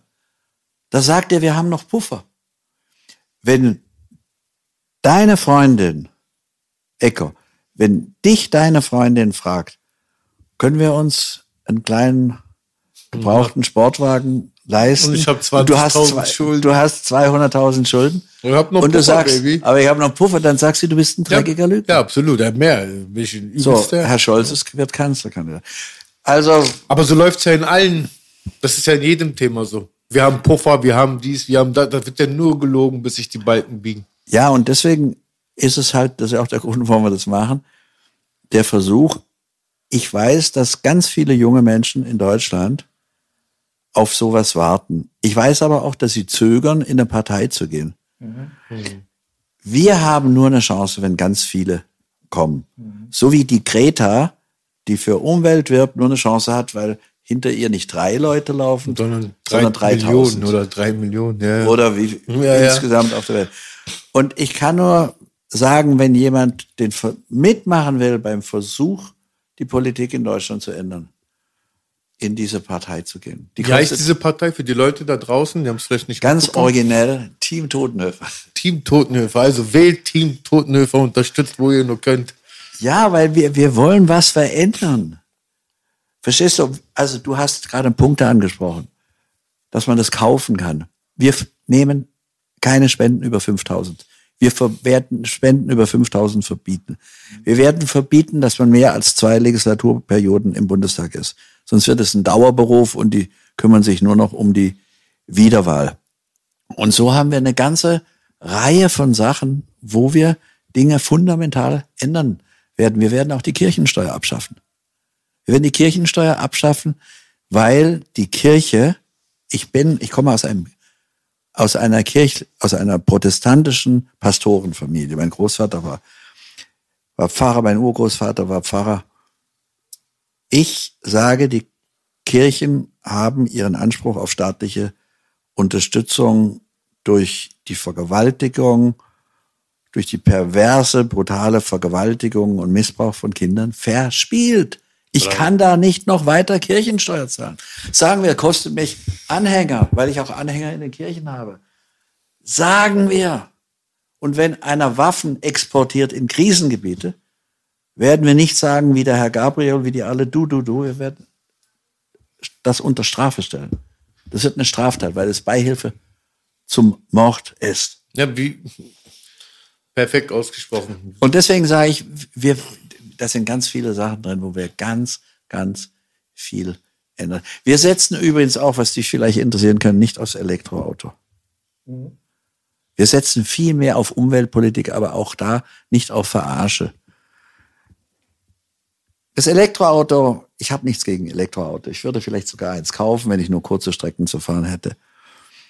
Aber das Problem unserer Welt sind, dass auf der ganzen Welt und da, wo du herkommst, im Iran, auf der ganzen Welt 1,3 Milliarden Menschen einen Verbrenner fahren. Die können sich alle kein Elektro Auto leisten. In Afrika kann sich kein Mensch ein Elektroauto Gibt's leisten. Gibt so viel Lithium für die Menschheit? Das so für Ele oder Kobalt oder wie heißt diese Rohstoffe? Wo man Kobalt, das, das wird im, in Kongo und Ruanda wird das mhm. mit, mit Kinderarbeit und kriminell auch noch gefördert. Aber es löst das Problem nicht. Wenn, nee. wenn das, verstehst du, weil du 1,3 Milliarden Autos mhm. und wie du weißt aus Iran, die werden ja nicht fünf Jahre gefahren. Die werden 50 Jahre gefahren. Mhm bis alles runterfällt. Und für die brauchst du eine Lösung. Was hast du davon, wenn in Deutschland 150.000 oder 200.000 Menschen ein Elektroauto fahren, wenn ganz Afrika Verbrennerauto fährt, hm. wenn ganz Iran, ganz Indien, ganz und, und, und. Also, was brauchst du? Du brauchst einen klimaneutralen Kraftstoff. Den kann man herstellen. Mit grünem Wasserstoff. Also, ich, ich, ich will versuchen, das zu erklären. Das, ich mache es ganz einfach. Du nimmst Sonnenenergie, aber nicht in Deutschland, wo die Sonne so selten scheint, sondern aus den Sonnenwüsten der Welt. Also Afrika, Chile. Libyen etc., ja. Da nimmst du, und die ist ganz billig dort. Mhm. Du nimmst Sonnenenergie, du bringst diese Sonnenenergie zusammen mit Wasser, das nennt sich Elektrolyse, mhm. und dann kriegst du grünen Wasserstoff. Grünen Wasserstoff. Mhm. Und wenn du diesen grünen Wasserstoff mit dieser Pest von CO2 zusammenbringst, mhm. kriegst du Methanol. Und Methanol lässt sich relativ leicht in Methanol-Benzin umwandeln. Sagen, ist Methanol nicht sowieso Alkohol schon? Ja, ja. ja? Das lässt sich aber leicht in Methanol-Benzin wandeln. Und dann hast du einen klimaneutralen Kraftstoff für 1,3 Millionen Verbrenner. Und dann kannst du dir noch tausend andere Sachen, umweltfreundliche Sachen einfallen lassen. Aber das ist der Kern. Die kommen mit Elektroautos, die sich die armen Länder dieser Welt nicht leisten können. Aber dazu muss halt die ganze Industrie auch nochmal umgewandelt werden. Ja, ich meine, die Herstellung dieser Batterien ist auch absolut schädlich für die Umwelt. Das ja, ist ja auch nochmal so eine schlimm, Sache. Ja, das stimmt gar nicht, dass es so gut ist für die Umwelt. Nee, überhaupt nicht. Ja, aber, aber, dass keiner hingeht und sagt, aber äh, werden dann diese 1,3 Milliarden, die auf der Welt sind, und demnächst sind es 1,5 Milliarden, Fahren die nicht mehr? Natürlich fahren die. Absolut. Deswegen sage ich auch, also die systematische Behandlung von, ähm, symptomatische Behandlung von Problemen ist ja eine gute Sache. Also auch wenn man einen Flüchtling jetzt hier, sage ich mal, integrieren möchte in das ganze Gefüge. Es ist eine symptomatische Behandlung für mich. Für mich ist es keine Lösung des Urproblems, wo man an die Wurzel geht und erstmal versucht, die Grundsätze erstmal so den Nährboden bereitzustellen, dass Flüchtlinge an und für sich gar nicht so produziert werden. So, deswegen also an die Wurzel zu gehen, das ist das, was mir bei der Politik sehr, sehr oft immer gefehlt hat. Bei den Lösungsansätzen wird immer außenrum gedoktert. Das ist so wie jemand, der eine Hautkrankheit hat und dann machst du da Cortison drauf. Aber das ist nicht die Lösung des Problems. Wir sagen zum Beispiel auch, wir, wir diskutieren zurzeit viel über Russland. Mhm. Da werde ich am meisten Prügel kriegen. Wir sagen, wir brauchen einen strategischen Dialog mit Russland. Schau mal auf die Landkarte. Da hast du hier so eine Ecke, das ist Europa. Und dann kommt Russland. Mhm. Fünfmal, achtmal so groß. Ich weiß nicht wie viel mal. 20 und, da, und dahinter kommt China. Und wir sind der Zipfel. Mhm. Und wir brauchen einen strategischen Dialog mit Russland und wir brauchen eine strategische Partnerschaft mit Russland. Bismarck hätte das gemacht. Genscher, den du vielleicht noch kennst, der ein Freund war von mir, am Schluss wenigstens, hat mich angefleht, kämpfen Sie dafür. Und wenn ich sage strategische Partnerschaft für Russland, dann sage ich, immer wenn wir mit Russland in Frieden lagen, gab es Frieden in Europa. Und wenn ein Land Krieg Händel Streit hatte mit Russland, Frankreich, Napoleon, Deutschland, Hitler, lag Europa in Flammen. Mhm. Also lass uns das Verhältnis in Ordnung bringen. Und wenn du mit denen in, in einem Dialog bist, kriegst du auch Probleme gelöst. Absolut. Nawalny zum Beispiel. Ja. Also, dass, dass die, ob der Nawalny, von wem der Nawalny vergiftet ist, weiß bis heute keiner. Mhm. Dass es eine Dummheit ist, eine Eselei, den, nachdem er von der Vergiftung auferstanden ist. Warum fliegt wegen, er denn nach Russland? ja, aber dass er wegen Verstößen gegen, gegen jetzt vier Wochen absitzen muss, das sage ich, ist sowas saublödes. Das war einfach nicht nötig von den Russen. Ja. Den jetzt vier Wochen noch im Knast. Ja, aber es ist auch nicht nötig von ihm gewesen, da wieder hinzufliegen, wenn er weiß. Das ist ein gutes Recht. Ja. Aber ich sage, wer deswegen sagt, sie dürfen keine Partnerschaft mit Russland haben, ja. dann sage ich, und ja. was ist mit den Amerikanern? die jeden Tag Tausende umbringen mit ihren Drohnen. Ja. Nicht jeden Tag Tausende, aber die Tausende umbringen mit ihren. Ja, das kommt schon mit hin. Ihren, weltweit auf die Welt verteilt machen die das bestimmt. Das und was ist mit deren Kriege? Mhm. Was ist, was die Amerikaner mit Assange machen? Brechen wir da unsere strategische Partnerschaft ab?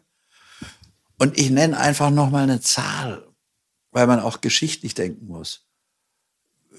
Die Deutschen haben ihre Vergangenheit mit den Nazis bisher nicht wirklich bewältigt. Sie haben sie bewältigt im Verhältnis zu Juden. Das ist gut, aber nicht, nicht mit den Russen. Die Deutschen haben 27 Millionen Sowjetbürger umgebracht und keiner spricht drüber. Wenn du in Berlin ans Brandenburger Tor gehst, da ist gerade so eine Show, die heißt Erinnerung. Und da werden Namen gezeigt, mhm. die die Nazis umgebracht haben. Und ich bin da, ich wohne da in der Nähe und ich bin da tief beeindruckt. Und ich stehe jeden Abend, also wenn ich da bin, nur drei Tage, ich stehe da davor und finde es gut. Aber russische Namen sind da nicht. 27 Millionen haben wir mhm. umgebracht. So. Die Deutschen haben 27 Millionen 27 Millionen mhm. Mitbürger der Sowjetunion. Also das war ja ein großes Reich. 27 Millionen, ja. Mhm. Ist eine Zahl.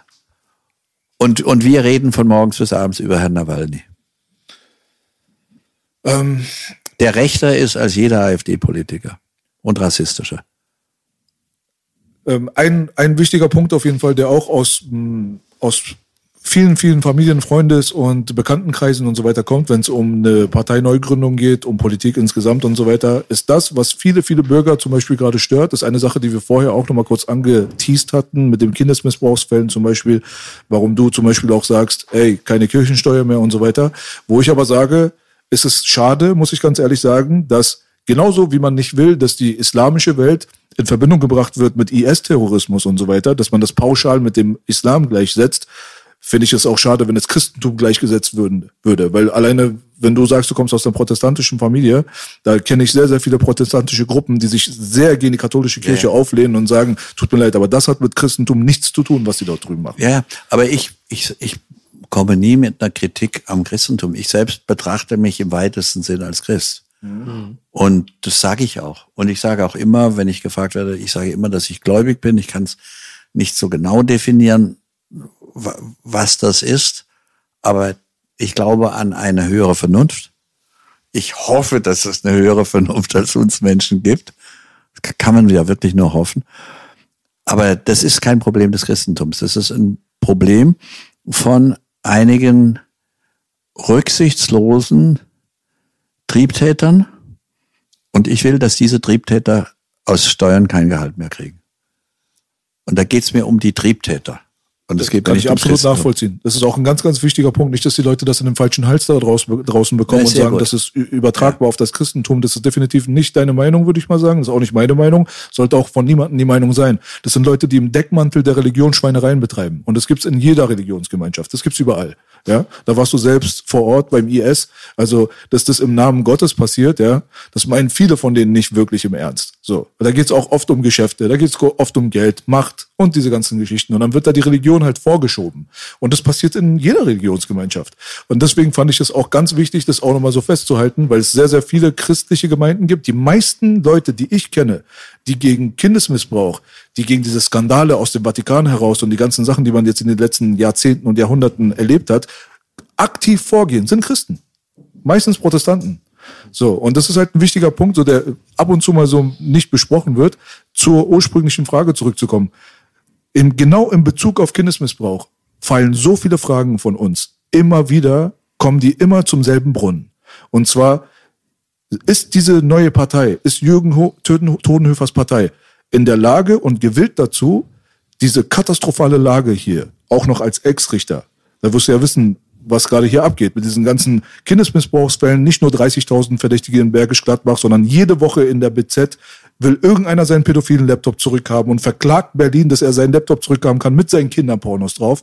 Oder wird erwischt, wie er sein eigenes zweijähriges Kind missbraucht hat über Jahre und kriegt sechs Monate auf Bewährung, neun Monate, zwölf. Also es ist einfach lächerlich. Und die Leute lehnen sich nicht so sehr dagegen auf, als wenn es zum Beispiel um Rassismus geht. Da sind die Demos immer voll. Aber wenn du hier eine Demo veranstaltest, in Bezug auf Kindesmissbrauch, sind 50 Leute da und für die musst du hart kämpfen.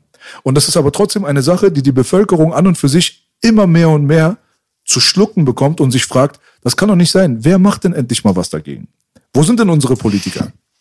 Also wir versuchen das und ich weiß, das wird schwer, weil du hast es richtig gesagt.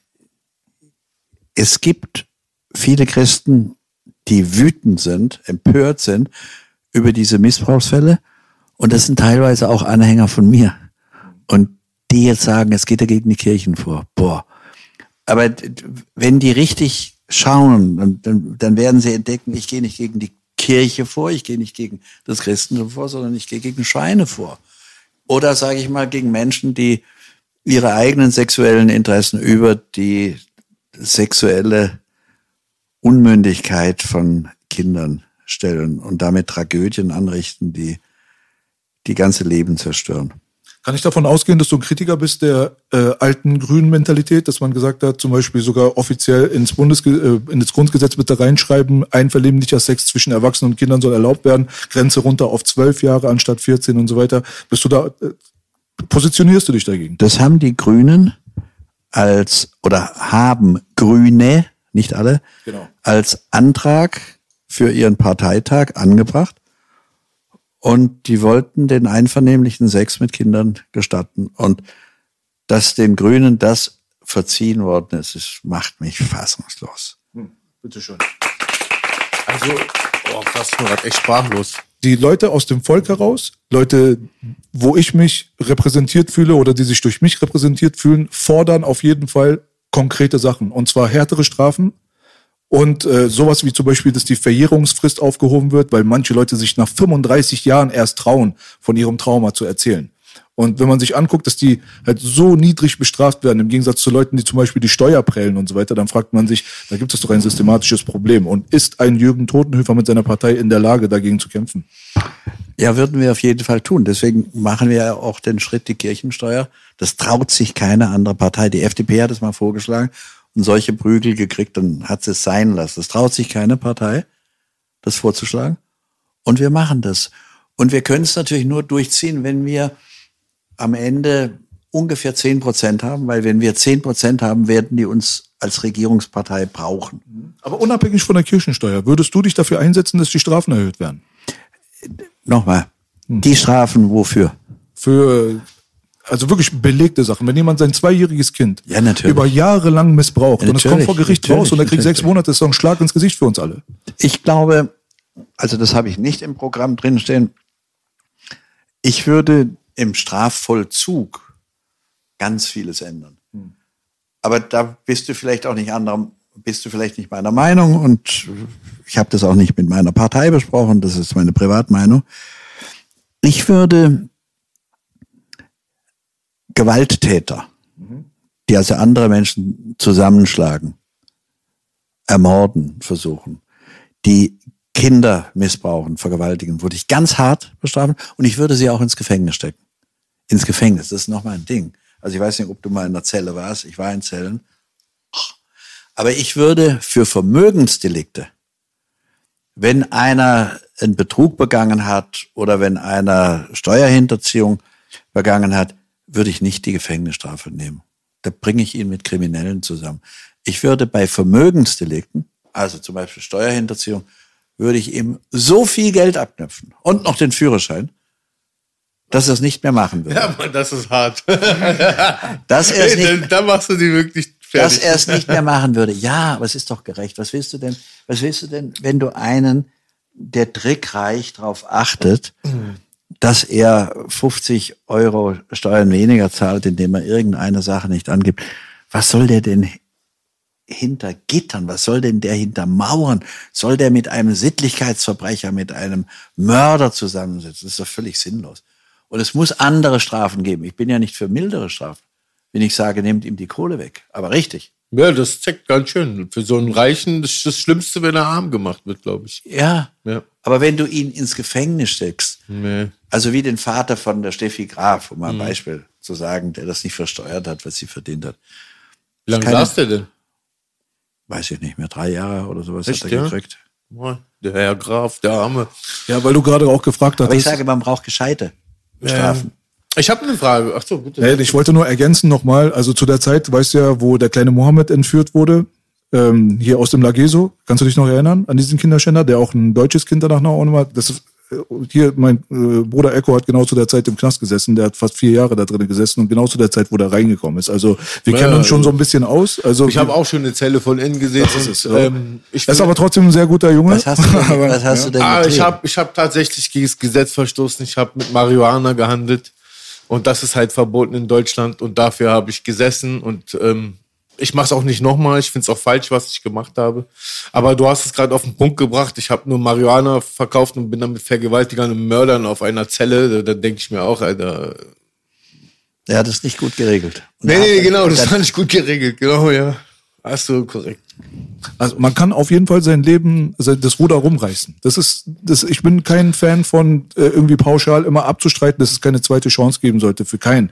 Aber ich halte es für sehr, sehr kompliziert, halt wie gesagt, wie zur Zeit damit umgegangen wird. Ich das hab- ist das Einzige, was ich sage. Ich habe deine, Heilig deine ich hab deine große Frage, was deine Partei betrifft. Ich bin jetzt schon voll Fan von deiner Partei. Also ich werde die auf jeden Fall wählen oder die unterstützen, wenn man kann. Aber wie geht ihr gegen Lobbys vor, die einfach Innovationen, zum Beispiel wie besser, also grüne, was, wie war das, der grüne Grüner Wasserstoff. Zum Beispiel der grüne Wasserstoff. Wenn das, das, was du gerade gesagt hast, klingt logisch und fair und gut, aber die einzigen, die da ja jetzt gegenrudern würden, wären ja die mächtigen Konzerne mit ihren mächtigen Lobbys. Das ist ja das größere Problem. Ja, ja, das ist ein tolles, Ja, wie willst du da an die ran? Die sind doch. Also nochmal, das ist ein tolles Geschäftsmodell. Das ist gigantisch. Wenn du grünen Strom in Deutschland herstellst, also die ganzen Entwicklungsländer, denen man dabei noch helfen würde, wenn man ihre Sonnenwüsten benutzen würde. Wenn du zum Beispiel beim Elektroauto Batterien herstellst oder wenn du grünen Strom herstellst, da kriegst du Zuschüsse. Das muss abgenommen werden zu der Zeit, zu jeder Sekunde, in der du den Strom anbietest, muss er abgenommen werden. Zu einem hohen Preis. Das führt dazu, dass die Leute Heizkosten haben, dass es kracht. Und arme Leute Heizkosten haben, dass es kracht. Das ist ein tolles Geschäftsmodell.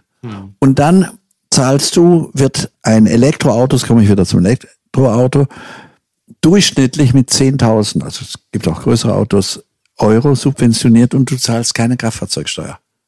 Du zahlst keine, mehrere Jahre lang, ich glaube zehn Jahre, keine Kfz-Steuer. Wie gesagt, was du gesagt hast, hört sich mega geil an. Das heißt, das wird so subventioniert und von dem Modell geht keiner runter. Und das ist auch eine Religion geworden. Und wenn einer kommt und sagt, hallo mit grünem Wasserstoff, löse ich doch die Probleme auch. Und ich löse vor allem die Probleme von all den Autos, die auf der ganzen Welt rumfahren, von den armen Ländern. Warum nicht? Und da argument, also da argumentiert die deutsche Umweltministerin, deren Name ich nicht weiß, aber du weißt ihn wahrscheinlich auch nicht. Doch, ich wusste es. Ich wusste es. Ich wusste, war, war, war, Weiß keiner. Wir googeln Die, es gleich. die, die Argument, Kachelbauer oder so, ja? nee, das war der Verteidigungsminister. Okay. Die argumentieren so, die sagen, wenn wir das zulassen, dass es eine Alternative zum Elektroauto gibt, dann warten alle, bis es den klimaneutralen Strom gibt. Und dann kauft keiner ein Elektroauto. Das ist totaler Blödsinn. Ist es auch. Das, verstehst du, das ist kein Argument, die bessere Lösung abzulehnen, weil die Leute dann auf die bessere Lösung warten. Dann warten sie halt auf die bessere Lösung. Aber die löst das Klima, das Klimaproblem. Ähm, Was halt diese Autogeschichten angeht, bin ich mir immer ziemlich sicher, dass einfach diese Konzerne wie Mercedes, BMW und wie sie alle heißen, dass die müssten ja auch komplett ihre Industrie umrüsten und dass die dazu bereit sind, das kostet ja auch viel Knete, auch wenn es subventioniert wird etc., dass die müssen ja erstmal bereit sein, mit der nächste Schritt gemacht Ja, aber die kann. gehen, die werden finanziell so gestriezt, dass die auf Elektro gehen. Und Industrielle kämpfen nicht. Also entschuldigung, ich das ist ein bisschen verallgemeinert. Aber ein Unternehmer kämpft nicht, nicht mit Politikern, wenn er sagt, wenn ihr das beschließt und, und Ja, okay. Aber es gibt Werke, die jetzt versuchen, auf dieses klimaneutrale Benzin zu gehen. Zum Beispiel Porsche macht das in Chile mit in Sonnenwüsten gewonnenem Windenergie und wird ein solches Auto mit klimaneutralem Strom auf den Weg bringen, sagt aber, weil es den Druck der Politik spürt, wir haben beschlossen Elektroauto. Ja, ja, wir bauen aber auch noch zusätzlich Elektroautos. Keine Sorge, keine Sorge. Das heißt, Politiker, die von Wirtschaft keine Ahnung haben, also ich kenne keine, kaum Politiker, die von Wirtschaft eine Ahnung haben, bestimmen darüber, was ein Architekt an, an technischen Leistungen vorzuschlagen hat. Und das ist totaler Blödsinn. Weil wir haben Ingenieure bei Porsche, bei, bei, in, bei VW, bei, in Stuttgart, bei Mercedes, in Bayern, bei BMW. Die wissen doch hundertmal mehr besser als eine Frau Baerbock oder ein Herr Habeck, wie wir technisch dieses Klimaproblem lösen. Also warum Politiker das, ich habe es auch nicht alleine entschieden. Ich habe, um, um diese Passage in unserem Programm zu machen, mit Dutzenden von Experten gesprochen und führe jetzt diese Gespräche weiter und immer weiter, immer weiter, weil ein Techniker von Technik mehr versteht als ein Politiker. Ja, das ist auf jeden Fall. Also die Sache mit, der, mit dem Lobbyismus und so weiter ist natürlich ein allgemeines Problem geworden, ein bekanntes Problem, was vielleicht früher nicht so sehr angesprochen wurde. Da gibt's äh, Florian Homm zum Beispiel, den ehemaligen Hedgefonds-Guru. Ja, der ist ja auch, glaube ich, äh, ein bekennender Fan der Totenhöfer-Partei. Also ich habe mal irgendwo mal ein Video gesehen, da hat er gesagt, die Alternativen, die guten Alternativen, und dann kam die Initiative Totenhöfer. Das weiß ich auf jeden Äh, Fall. Wir haben mal ein Interview zusammen gemacht, ein gescheiter Mann. Der weiß ja auf jeden Fall, ne? Also der weiß Bescheid. Und der, das ist auch so ein, ein Kerl, der sagt, der warnt ja auch davor. Er sagt ja auch, die Leute, die im Hintergrund aktiv sind in dieser ganzen Welt, das ist ein gefährliches Geschäft, das ist schlecht für meine Lebenserwartung, mit meinen alten Kunden zu tun zu haben, sagt er. Aber darf ich noch mal sagen, was, was wir brauchen ist, wir erlauben keinem dieser jungen Leute mehr als zweimal. Die dürfen einmal wieder kandidieren. Das heißt, wenn du weißt, du kannst nur einmal wieder kandidieren, dann ist die Wiederwahl nicht mehr dein Ziel, sondern dein Ziel wird dann plötzlich Die Umsetzung von Etwas dem, was du Gutes umzusetzen. Ja, ja. so, das, die, die, Das hast du Ziele. vorhin so schön gesagt, dass die einfach immer mit der Wiederwahl beschäftigt sind, statt mit dem, was sie eigentlich so wirklich tun sollen. Ja, ja aber wird- Jürgen, das- du kriegst doch keine Spendengelder jetzt, weil du auf nochmal, 5K ich- Ich begrenzt. will auf die Spenden. Aber das, das würden wir ändern. Und diese jungen Leute, ich glaube, dass sie die Welt ändern würden. Die brauchen jetzt Unterstützung. Und deswegen macht mich das nicht traurig, aber ich denke an all die vielen jungen Leute, die mich sehen und die mich treffen und sagen, hallo, Sie sind doch Herr Totenhöfer. Boah, toll, was Sie machen. Nee, Partei gehe ich nicht. Das muss eine Bewegung werden wie dieses Fridays for Future. Ja. Wir machen menschliche Politik und wir machen ehrliche Politik und das muss möglich sein. Also etwas, was den jungen Leuten gehört. Ja, Weil das ist und- unser und Moment. Dass wir kein Geld, es ist euer Moment. Ja, es ist unser Moment. Dass Man wir nimmt kein Geld haben, ist ein Problem. Ja, das Das ist stimmt. genau das halt, worauf ich auch hinaus wollte. Also, dass man da das begrenzt, dass man sagt, man möchte halt diese Aktivitäten durch Großspenden und so weiter nicht und dadurch die Korruption eindämmen, ist ja an und für sich wirklich auch, das ist ja lobenswert. Würde ich ja niemals was dagegen sagen. Aber auf der anderen Seite erschwert es ja deinen politischen Kampf ungemein, oder? Ja. Also ich habe mit meinem, mit dem Fredi, den du ja auch kennst, meinem Sohn, diskutiert und habe gesagt, schau mal, wir können ja im Programm schreiben, und so steht es auch im Programm, wir werden verbieten. Das heißt, jetzt gilt's noch nicht. Jetzt dürfen wir noch 100.000 und eine Million. So eine Partei kriegt für eine Bundestagswahl 50 Millionen. Und wir treten dann an mit, wir haben jetzt an Spenden, glaube ich, 25.000 gesammelt. Kann ich nicht immer Wie kann man den spenden und wo? und ich habe hab dem Freddy gesagt, du, ist das wirklich klug, was ich da vorgeschlagen habe? Er sagte, aber du sagst doch, es ist unanständig, dass man sich Sympathien kaufen kann beim Politiker, indem er ihm Geld gibt. Ja, sagst du doch. Sag ich, ja, es ist unanständig, weil du abhängig wirst. Du willst, wenn du mir jetzt 50.000 Euro spenden würdest, was, was ich nicht nehmen würde, aber gespendet hättest und in einer früheren Zeit, dann fühlt sich doch jeder Mensch verpflichtet. Das darf aber nicht sein. Das heißt, du kannst mich kaufen. Also sagt Frederik, du kannst, auch wenn es erst für die nächste Legislaturperiode gilt, du kannst nicht mehr als diese 5000 nehmen. Und dann machen wir halt einen billigeren Wahlkampf.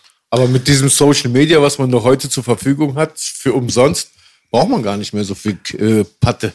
Man braucht einem, ja, ich glaube, natürlich, Ja, aber du brauchst ja Leute, immer. aber du brauchst ja Leute, die dir das machen. Also Ja, du hast ja ich recht, schreibe man meine braucht- Sachen, aber ich brauche ja einen, der das designt und einen, der äh, Administrator ist und einen, der kontrolliert, wie die Kommentare sind, ob da plötzlich faschistische Kommentare kommen. ja, du hast ja recht, du hast ja recht. Ja, Kohle brauchst du Kohle definitiv. braucht man also. leider, ja. Aber wie, wie wär's denn mit einem transparenten Ausgabemodell, so dass man sagt, ey, man kriegt so und so viel, aber es ist halt absolut transparent, wo dieses Geld hingeht und wir benutzen diese, sage ich mal, wenn wir jetzt nur 5.000 nehmen würden, derjenige würde aber eigentlich 30.000 anbieten.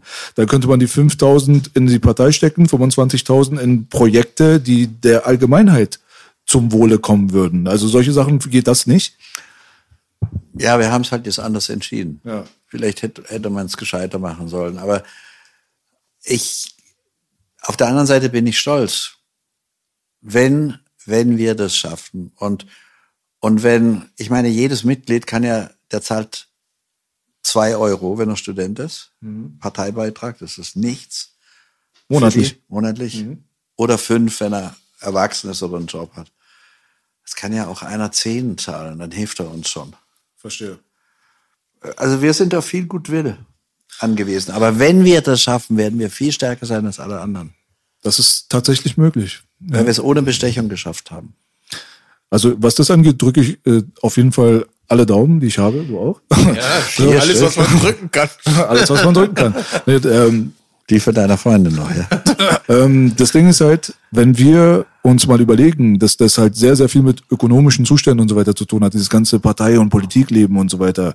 Äh, jetzt, wo wir auch gerade vom Hom zum Beispiel gesprochen haben, der jetzt gerade auch prominent ist über YouTube und so weiter, was ist denn auch deine Einschätzung zu den Gefahren, sage ich mal, die jetzt erst seit kurzem ins Bewusstsein dieser Jugendlichen jetzt gerade kommen, wie zum Beispiel die Anbindung an die AI, also die künstliche Intelligenz, die Folgen in Bezug auf die Kindesgeneration, die angebunden wird an die AI oder auch äh, militärische Maßnahmen, die bald nicht mehr von Menschen äh, betätigt werden oder wie sagt man, ähm, dass Menschen nicht mehr das Ausführen, der ausführende Apparat sind, ob eine Auto- Rakete den dass Flieger das autonom fliegt. funktioniert. Solche Sachen, das sind neue Probleme, auf jeden Fall neuartige Probleme. Neuartige Probleme ist die Angst vor dem Great Reset.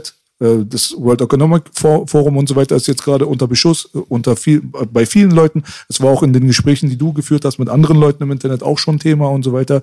Ich sehe das als neumoderne Probleme, die die Jugendlichen jetzt erstmal für sich erstmal austüfteln tüfteln müssen, aber auf der anderen Seite einen viel direkteren Bezug haben als vielleicht die ältere Generation, weil sie in dieser technologisierten Welt ja auch dann quasi stattfinden, wo viele Ältere schon nicht mal mehr mit dem Handy jetzt gut umgehen können. Also ich gehe mal nur auf die eine Frage ein, den automatisierten Krieg. Mhm. Kampfdrohnen.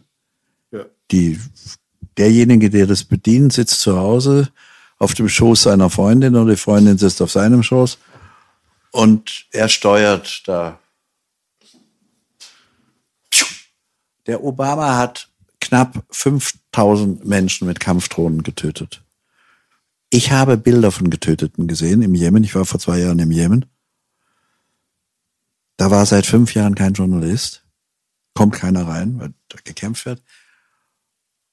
Und dieser von Obama getötete war, das war ein Mädchen, das war die Tochter eines amerikanischen Muslim, den er aber freigegeben hat. Zum, zum Abschuss, genau. Vielleicht ich, war es auch Trump, ist mir jetzt völlig ich, wurscht. Ich, nee, nee, ich kenne diesen Bericht. Ich weiß genau, es war ein US-Amerikaner. Also er hat eigentlich, er hat ja. einen US-Amerikaner getötet, wenn man so will. Was, was Obama oder was Trump? Es war Obama, korrekt. Also es war unter Obamas Amtsführung. Und das Mädchen, seine Tochter, hatte, da hieß es also von oben mit einer Rakete und dass er hat das Mädchen getötet.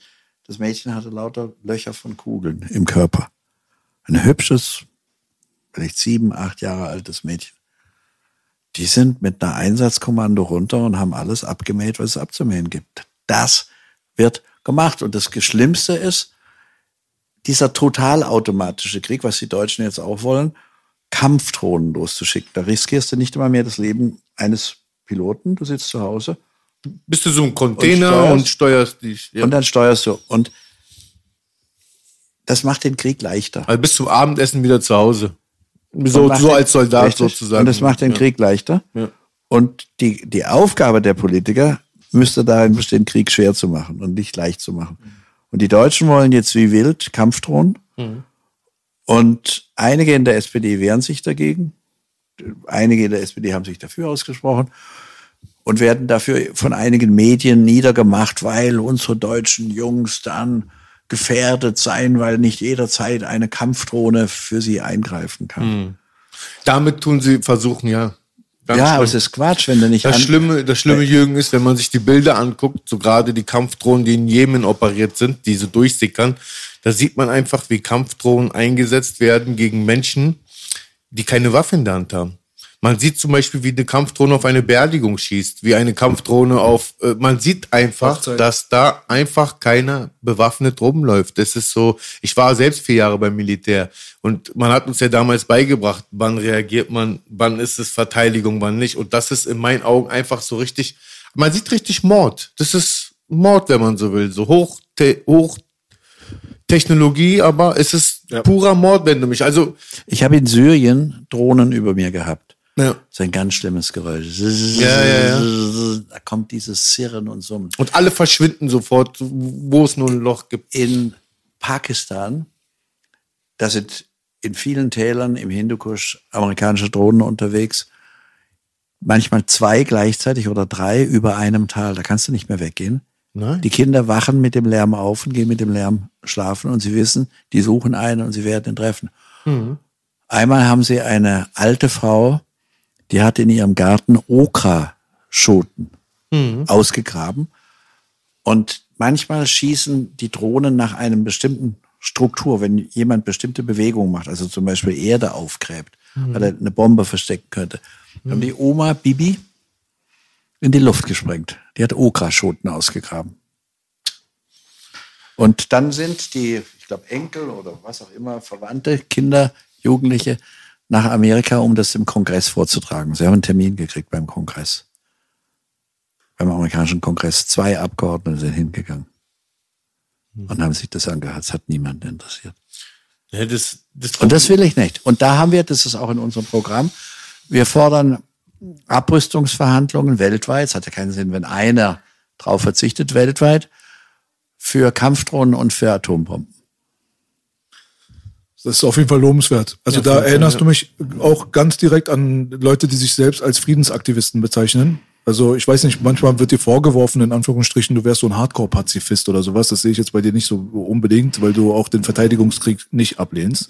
So. Aber trotzdem bist du für mich ein Mann des Friedens. Und das, das ist das, was du ausstrahlst und was du repräsentierst. Woran du mich erinnerst, lustigerweise ist jemand, der als meiner Meinung nach total zu Unrecht als Verschwörungstheoretiker die ganze Zeit ähm, diffamiert wird und das ist Dr. Daniele Ganser. Ich, ich finde, dass er einen sehr, sehr guten Job dafür macht, dass aufgeklärt wird darüber, dass man Krieg an und für sich niemals gutheißen darf und könnte und sollte. Und deswegen sehe ich dich als absoluten Kriegsaktivisten.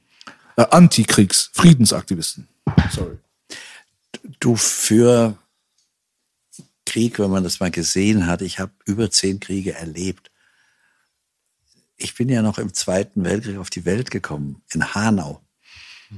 Und ich bin, wenn die Bomben eingeschlagen, einschlugen, bin ich immer rausgerannt, bin aus dem Bett und habe, ich wollte wissen, was da runterkommt und was das ist, was die Menschen vernichtet, was Häuser vernichtet, Menschen die Beine wegreißt und habe dann noch warme Granatsplitter aus dem Boden ausgegraben. Und in einer Nacht hat's furchtbar gekracht. Es gab keine Sirenen. Das war im März oder April des Jahres 1945, zwei Wochen. Die Amerikaner waren zwölf Kilometer vor Hanau. Also der Krieg war entschieden. Und ich bin rausgerannt und habe gesehen, wie mehrere hundert englische Flugzeuge Hanau in Schutt und Asche gelegt haben. In weniger als 24 Minuten. Also flächendeckend bombardiert. Die ganze Innenstadt, über 2000 Menschen tot. Und wenn du, und ich war in, in vielen Kriegen, ich war im Gaza-Krieg, zehn Tage, und nachts wackelte in unserem Hotel die Wände und ich rannte auf den Flur raus und der Frederik, der in einem anderen Zimmer war, rannt Flur raus. Wir schauten nur, ob der andere noch lebte. Und wir fragten, haben die unser Haus getroffen? Haben sie das Haus getroffen? Und am nächsten Tag sind wir in die Krankenhäuser und haben dann die Opfer gesehen. Und wenn du das einmal gesehen hast, was das heißt, wenn du mal wie in Syrien, wir haben schon für über, oder in dem Fall ich mit meinem Geld, für über 100 Kinder Prothesen gebaut. Und die, die brauchen ja jede zwei Jahre neue Prothesen, weil sie wachsen und dann brauchen sie eine andere Größe. Und wenn du das gesehen hast, dann kannst du nicht für Krieg sein. Du kannst einfach nicht für Krieg sein. Das ist wie wenn ich dafür wäre, dass man dir die Nase abschneidet und noch den rechten Arm und den linken Fuß und fände es lustig. Und weißt du, wie die das bei uns nennen? Verantwortung übernehmen. Wir müssen in der Welt mehr Verantwortung übernehmen. Also dieses neue Wort für abschlachten. Ja, für Töten Verantwortung übernehmen. Also ähm, ich habe vorhin eine Frage eigentlich gehabt, aber die hat sich eigentlich, glaube ich, schon beantwortet. Weil du kennst es von klein auf. Ich meine, Leute rennen vor Bomben weg und du bist interessiert und du gräbst die sogar noch auf, die warmen Splitterteile. Du hast zehn Kriege miterlebt, hast du ja gesagt. Also als Kriegsjournalist, sage ich jetzt mal. Woher hast du diese Energie gehabt, dass du immer wieder, ich meine, es kostet doch Ressourcen, Energie, äh, Geld, ähm, eigentlich muss man doch nach dem ersten Krieg voll die Klatsche im Kopf haben. Man muss Alkoholiker werden oder sich Drogen hingeben. Irgendwie muss man das doch vergessen. Aber Ich habe ja immer versucht, diese Kriege anschließend zu beenden. Das heißt, ich habe nach dem Algerienkrieg habe ich einen Artikel geschrieben in einer und nach ich habe einen Krieg erlebt in Tunesien, die Krise von Biserta. Da habe ich in einer Wirtschaftszeitschrift geschrieben. Das haben sie nicht abgedruckt, weil sie es zu hart fanden. Und wenn Deutschland Kriege geführt hat, dann habe ich immer geschrieben. Das, ich habe versucht, politischen Druck aufzubauen, dass man das nicht machen kann und dass sie aufhören müssen. Und ich weiß, da ich ja die Partei kenne und da ich auch die führenden Politiker kenne und die mit mir sprechen. Gestern Mittag stand ich am Brandenburger Tor um zwei, da rief mich Frau von der Leyen an. Also ich kenne die. Ich hatte es vergessen, dass ich einen Telefontermin mit ihr hatte. Und das heißt, ich kenne die Leute. Und ich versuche dann immer, die zu überzeugen. Ich hatte einen Gesprächspartner, der mir immer geholfen hat. Da kämt ihr gar nicht auf die Idee, dass der ist Schäuble. Schäuble hat mir jeden möglichen Termin gemacht, wenn ich irgendeine Idee hatte. Wir hatten eine Idee, wie man den Syrienkrieg beenden kann. Hm. Ich habe über Schäuble gesagt, ich muss den und den im Weißen Haus treffen. Und der hat es arrangiert. Und wenn du das gesehen hast, willst du es beenden. Und du, meistens kann ich nur schreiben. Dann schreibe ich Bücher mhm. und das Honorar verschenke ich für die, die ihre Beine da verloren haben oder für Waisenhäuser. Also ich habe zwei Waisenhäuser in Afghanistan gebaut. Das letzte hat eine Million Euro gekostet, deswegen haben wir jetzt kein Geld mehr für die Partei. Und du versuchst es zu verhindern. Und du versuchst so zu schreiben.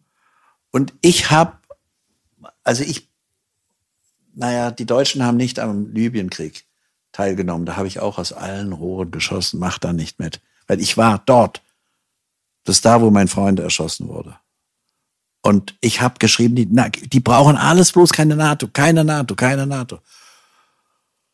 Und ich hoffe, die Deutschen haben da nicht teilgenommen, dass es dann doch irgendeinen erreicht, der dann sagt, wir sollten nicht zustimmen. Und sei es, weil er denkt, es gibt zu viel Ärger. Also und hast du dir eigentlich so mehr von der Seele geschrieben? Das ist nein, so deine, ich will es verhindern. Ich, ja, ich, indem ich will, ja, natürlich, das ist deine Waffe. Ist der aktiv, Stift, der Stift ja. ist deine Waffe auf jeden Fall, oder die Schreibmaschine. Und ähm, ja, wie gesagt, du hast so viel Krieg erlebt, das reicht schon für 20 Leben. Also ich meine. Ja, nicht nur Krieg, also ja, so viel, insgesamt ja, viel. Du hast so, du hast so ich habe auch schöne Sachen erlebt. Ich absolut, habe, die, habe die Liebe erlebt in allen wunderschönen Formen, die sie einem schenkt. Also mein Leben ist nicht, wird nicht bestimmt ausschließlich von Krieg. Ich lebe mhm. auch. Man, sollte, auch Fußball. man sollte dein Leben verfilmen und dann kann man die Gage auch in die Welt hinaus spenden. Was auch eine gute Idee. Ja, müsste erst mal Brad Pitt ist der Schauspieler, der das spielt. Geht, ja, geht, geht ja keiner, geht ja keiner mehr ins Kino über Netflix dann noch. Netflix, ja. Egal was es Weil gibt. Braucht das Geld früher. also man muss sagen, auf jeden Fall äh, sehr, sehr mutig. Auf jeden Fall, meiner Meinung nach schon fast mehr als mutig. Ich habe manchmal das Gefühl, als wenn du so wirklich so ein Adrenalin-Junkie bist, der das auch noch so sucht. So, du brauchst das irgendwie, kann es sein, dass du auch mal im Krisengebiet bist und dass es auch mal gefährlich ist. Das ist Teil deiner Mission. Nee, ich, ich will nicht sterben. Ich lebe so gerne. Aber Gerade wegen der Dinge, Tod, die ich ne? erwähnt habe, Fußball spielen, die Diebe. Mhm. Ich habe ich hab manchmal, ich habe zwei so unglaubliche Sachen erlebt, wo ich denke, warum konnte ich das überleben? Ich war in, in Afghanistan 1980, sechs Monate nachdem die Russen dort eingefallen sind. Also mir geht's nicht gegen die Amerikaner, sondern als, als die Sowjets da einfielen, mhm. habe ich genauso protestiert. Ich bin auch kein, kein Russland-Fan, weil ich jetzt so strategische Partnerschaft mit Russland. Ich habe gegen diesen Krieg protestiert wie ein Wilder. Die Pravda und Isvestia, die Regierungszeitung, haben mich der Bandit im Bundestag genannt und der parlamentarische James Bond. Habe ich nicht als Beleidigung empfunden, habe ich locker, locker hingenommen. Und da waren wir mit einem deutschen Journalisten, einem Fotojournalisten, in der Wüste von Afghanistan unterwegs bei Jalalabad. Und plötzlich tauchen zwei Hubschrauber auf. Einer ganz oben, der den anderen steuert, und der andere ist immer tiefer runtergekommen. So ein Kampfhubschrauber, so ein Hind, Kampfhubschrauber. Ja. Hm. Und die, die nannten sie die gepanzerten Hunde. Ja, das ist ein Hint oder Heint, ja, ja. diese fliegende Festungen sind das sozusagen, ja. Und der Fotograf ist ins Loch gekrochen. Und ich wollte das filmen, da habe ich mir die Kamera genommen, Fotograf war ein Freund, und bin rausgegangen, sodass der Pilot mich sehen konnte und habe ihn gefilmt. Also wie so bei so einem Wild-West-Duell, wo die sich mhm. mit Colt duellieren. Ja. Und ich habe sein Gesicht gesehen. Mhm. Und er hat mein Gesicht gesehen. Dann stehe ich da mit einer Schmalfilmkamera, der sieht, dass ich filme. Und plötzlich, und eigentlich musste, musste abfeuern. Wir saßen, das waren wirklich Mujahideen, wir saßen unter einer Baumgruppe. Fliegt er zu einer anderen Baumgruppe, wo wir eine halbe Stunde vorher waren und sprengt die in die Luft. Warum hat er uns nicht in die Luft gesprengt? War das ein junger, sympathischer Sowjet, der nicht töten wollte? Ich kann dir die Frage nicht beantworten. Aber egal, wer so einen Kampfhubschrauber steuert, der, äh, ich weiß nicht, ähm, der muss auf jeden Fall an diese Sache glauben. Sonst würde er diese Triebwerke gar nicht anschmeißen, wenn du mich fragst. Am stärksten merke ich das beim Frederik, wenn wir manchmal in, in Zimmern waren, in West Mosul, nein, in West Aleppo, das nicht von der Regierung bombardiert wurde, sondern von den Rebellen bombardiert worden, waren wir in einem Zimmer und da liegt ein kleines Mädchen, die war acht und hatte keine Beine mehr. Und wir mussten uns das anschauen. Und Frederik hat gesagt, Papa, bitte sag der Mutter, dass du ihr die Prothesen bezahlst. Papa, bitte sag der Mutter.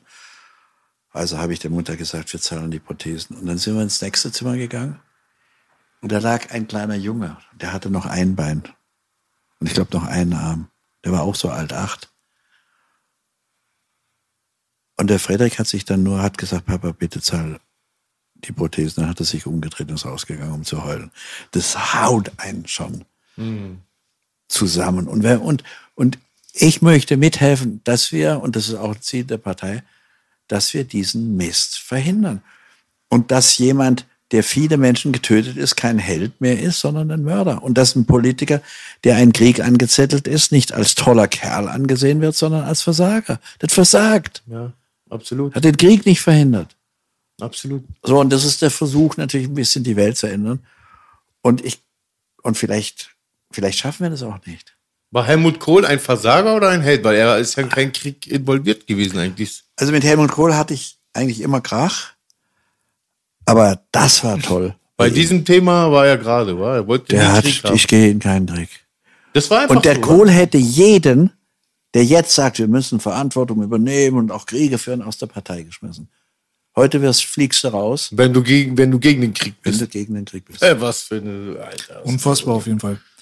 Also Jürgen, ich muss auf jeden Fall äh, großen Respekt aussprechen dafür, was du alles gesehen und erlebt hast und dass du trotzdem dein Lachen nicht verloren hast und immer noch die Kraft hast, in diesem hohen Alter auch für das Richtige Was soll das mit dem hohen Alter? Steck dir das mal irgendwo anders. Ey, ey, ey, ey, Jürgen, Du, sag- Andi, was so ein blöder Andi, das wieder vor seinen hübschen Mädchen, die hinter ihm her sind, angeben, Du, in der du- mich ins hohe Alter Jürgen, steckt. du hast bestimmt hübschere Mädchen als ich am Start, du alter Playboy. Nein, nein, aber ich sag Das mal so, ja. Wenn, wenn ich mal in dein Alter komme und das meine ich wirklich im Ernst und immer noch so aktiv bin, ja, dann werde ich eine Statue von dir bauen. Also das ist unfassbar, ja. Also wirklich, ich muss wirklich meinen höchsten Respekt aussprechen, Dankeschön. dass du das so aktiv noch irgendwie hinbekommst, diese ganze Power zu haben. In meinem Alter fühle ich mich manchmal so ausgelaugt, dass ich mich echt fragen würde, ob ich das hinbekommen würde. Als also es- 35-jähriger Mann hast du auf jeden Fall. Sehr gut gemacht für einen 35-Jährigen auf jeden Fall. Ja, also ähm, Ihr ich, habt die Kurve gerade nochmal gekriegt. haben wir es nochmal geschafft, ne? Genau. Es sollte nur als Kompliment gelten. Wirklich komplett ernst gemeint. Größ, größten Respekt dafür. Äh, wir wünschen auf jeden Fall, dass du mit deiner Partei auf jeden Fall Erfolg hast und dass du die Sachen umsetzen kannst, definitiv. Dass du noch viele, viele Jahre auch äh, Das diese ist Power keine hast. Partei eigentlich. Was ist so? Eigentlich ist es ein Traum. Bewegung. Ein Traum. Das ist eine Bewegung. Eigentlich ist es ein Traum. Das ist der Traum junger Menschen. Und ich versuche, deren Träume zu erfüllen. Und wir versuchen mal rauszukriegen, ob das geht. Und es muss gehen. Geht. Wir kriegen jetzt alle ein Strafverfahren, weil wir vor der chinesischen Botschaft für die Uiguren demonstriert haben. Aber warum? Ihr habt doch den Sicherheitsabstand alles eingehalten? Sicherheitsabstand aber vermummt. Also wir hatten so eine Uigurenmaske. Ach so. Wegen Vermummung? Aber gerade läuft doch jeder vermummt durch die Gegend. Ja, also die Maske. Polizei hat mir gesagt, und wobei die Polizisten klasse waren. Ja. Wir haben sie mit Beifall empfangen, haben uns bedankt, dass sie für die, unsere Freiheit sich auch einsetzen. Ja. Aber die Polizei hat mir gesagt, man muss ein Drittel des Gesichtes sehen. Ich habe dem Einsatzleiter gesagt. Und dann habe ich gesagt, jetzt zeigen Sie mir mal einen Ihrer Leute, wo ich ein Drittel seines Gesichtes sehe. Ich sehe nichts, ich sehe nur die Augen. Ja.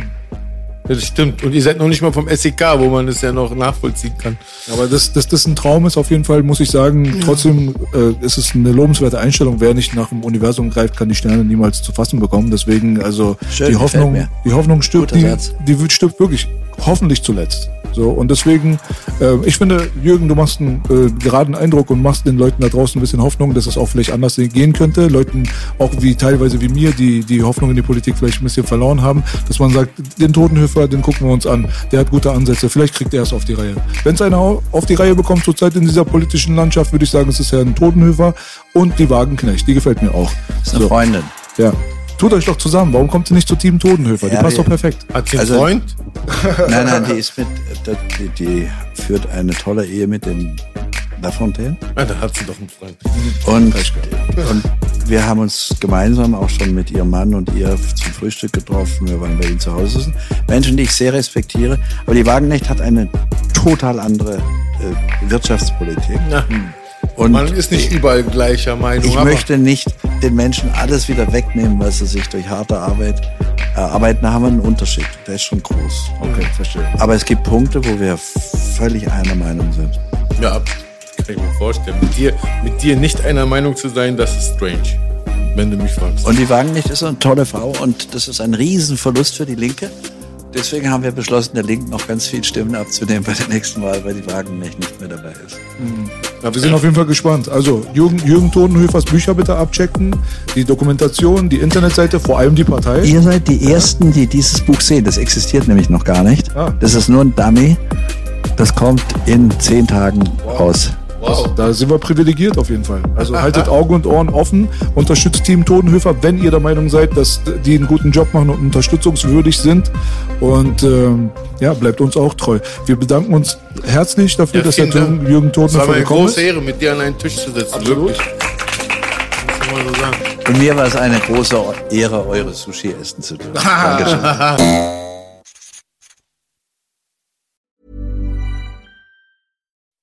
When you make decisions for your company, you look for the no brainers. If you have a lot of mailing to do, stamps.com is the ultimate no brainer. Use the stamps.com mobile app to mail everything you need to keep your business running with up to 89% off USPS and UPS. Make the same no brainer decision as over 1 million other businesses with stamps.com. Use code PROGRAM for a special offer. That's stamps.com code PROGRAM.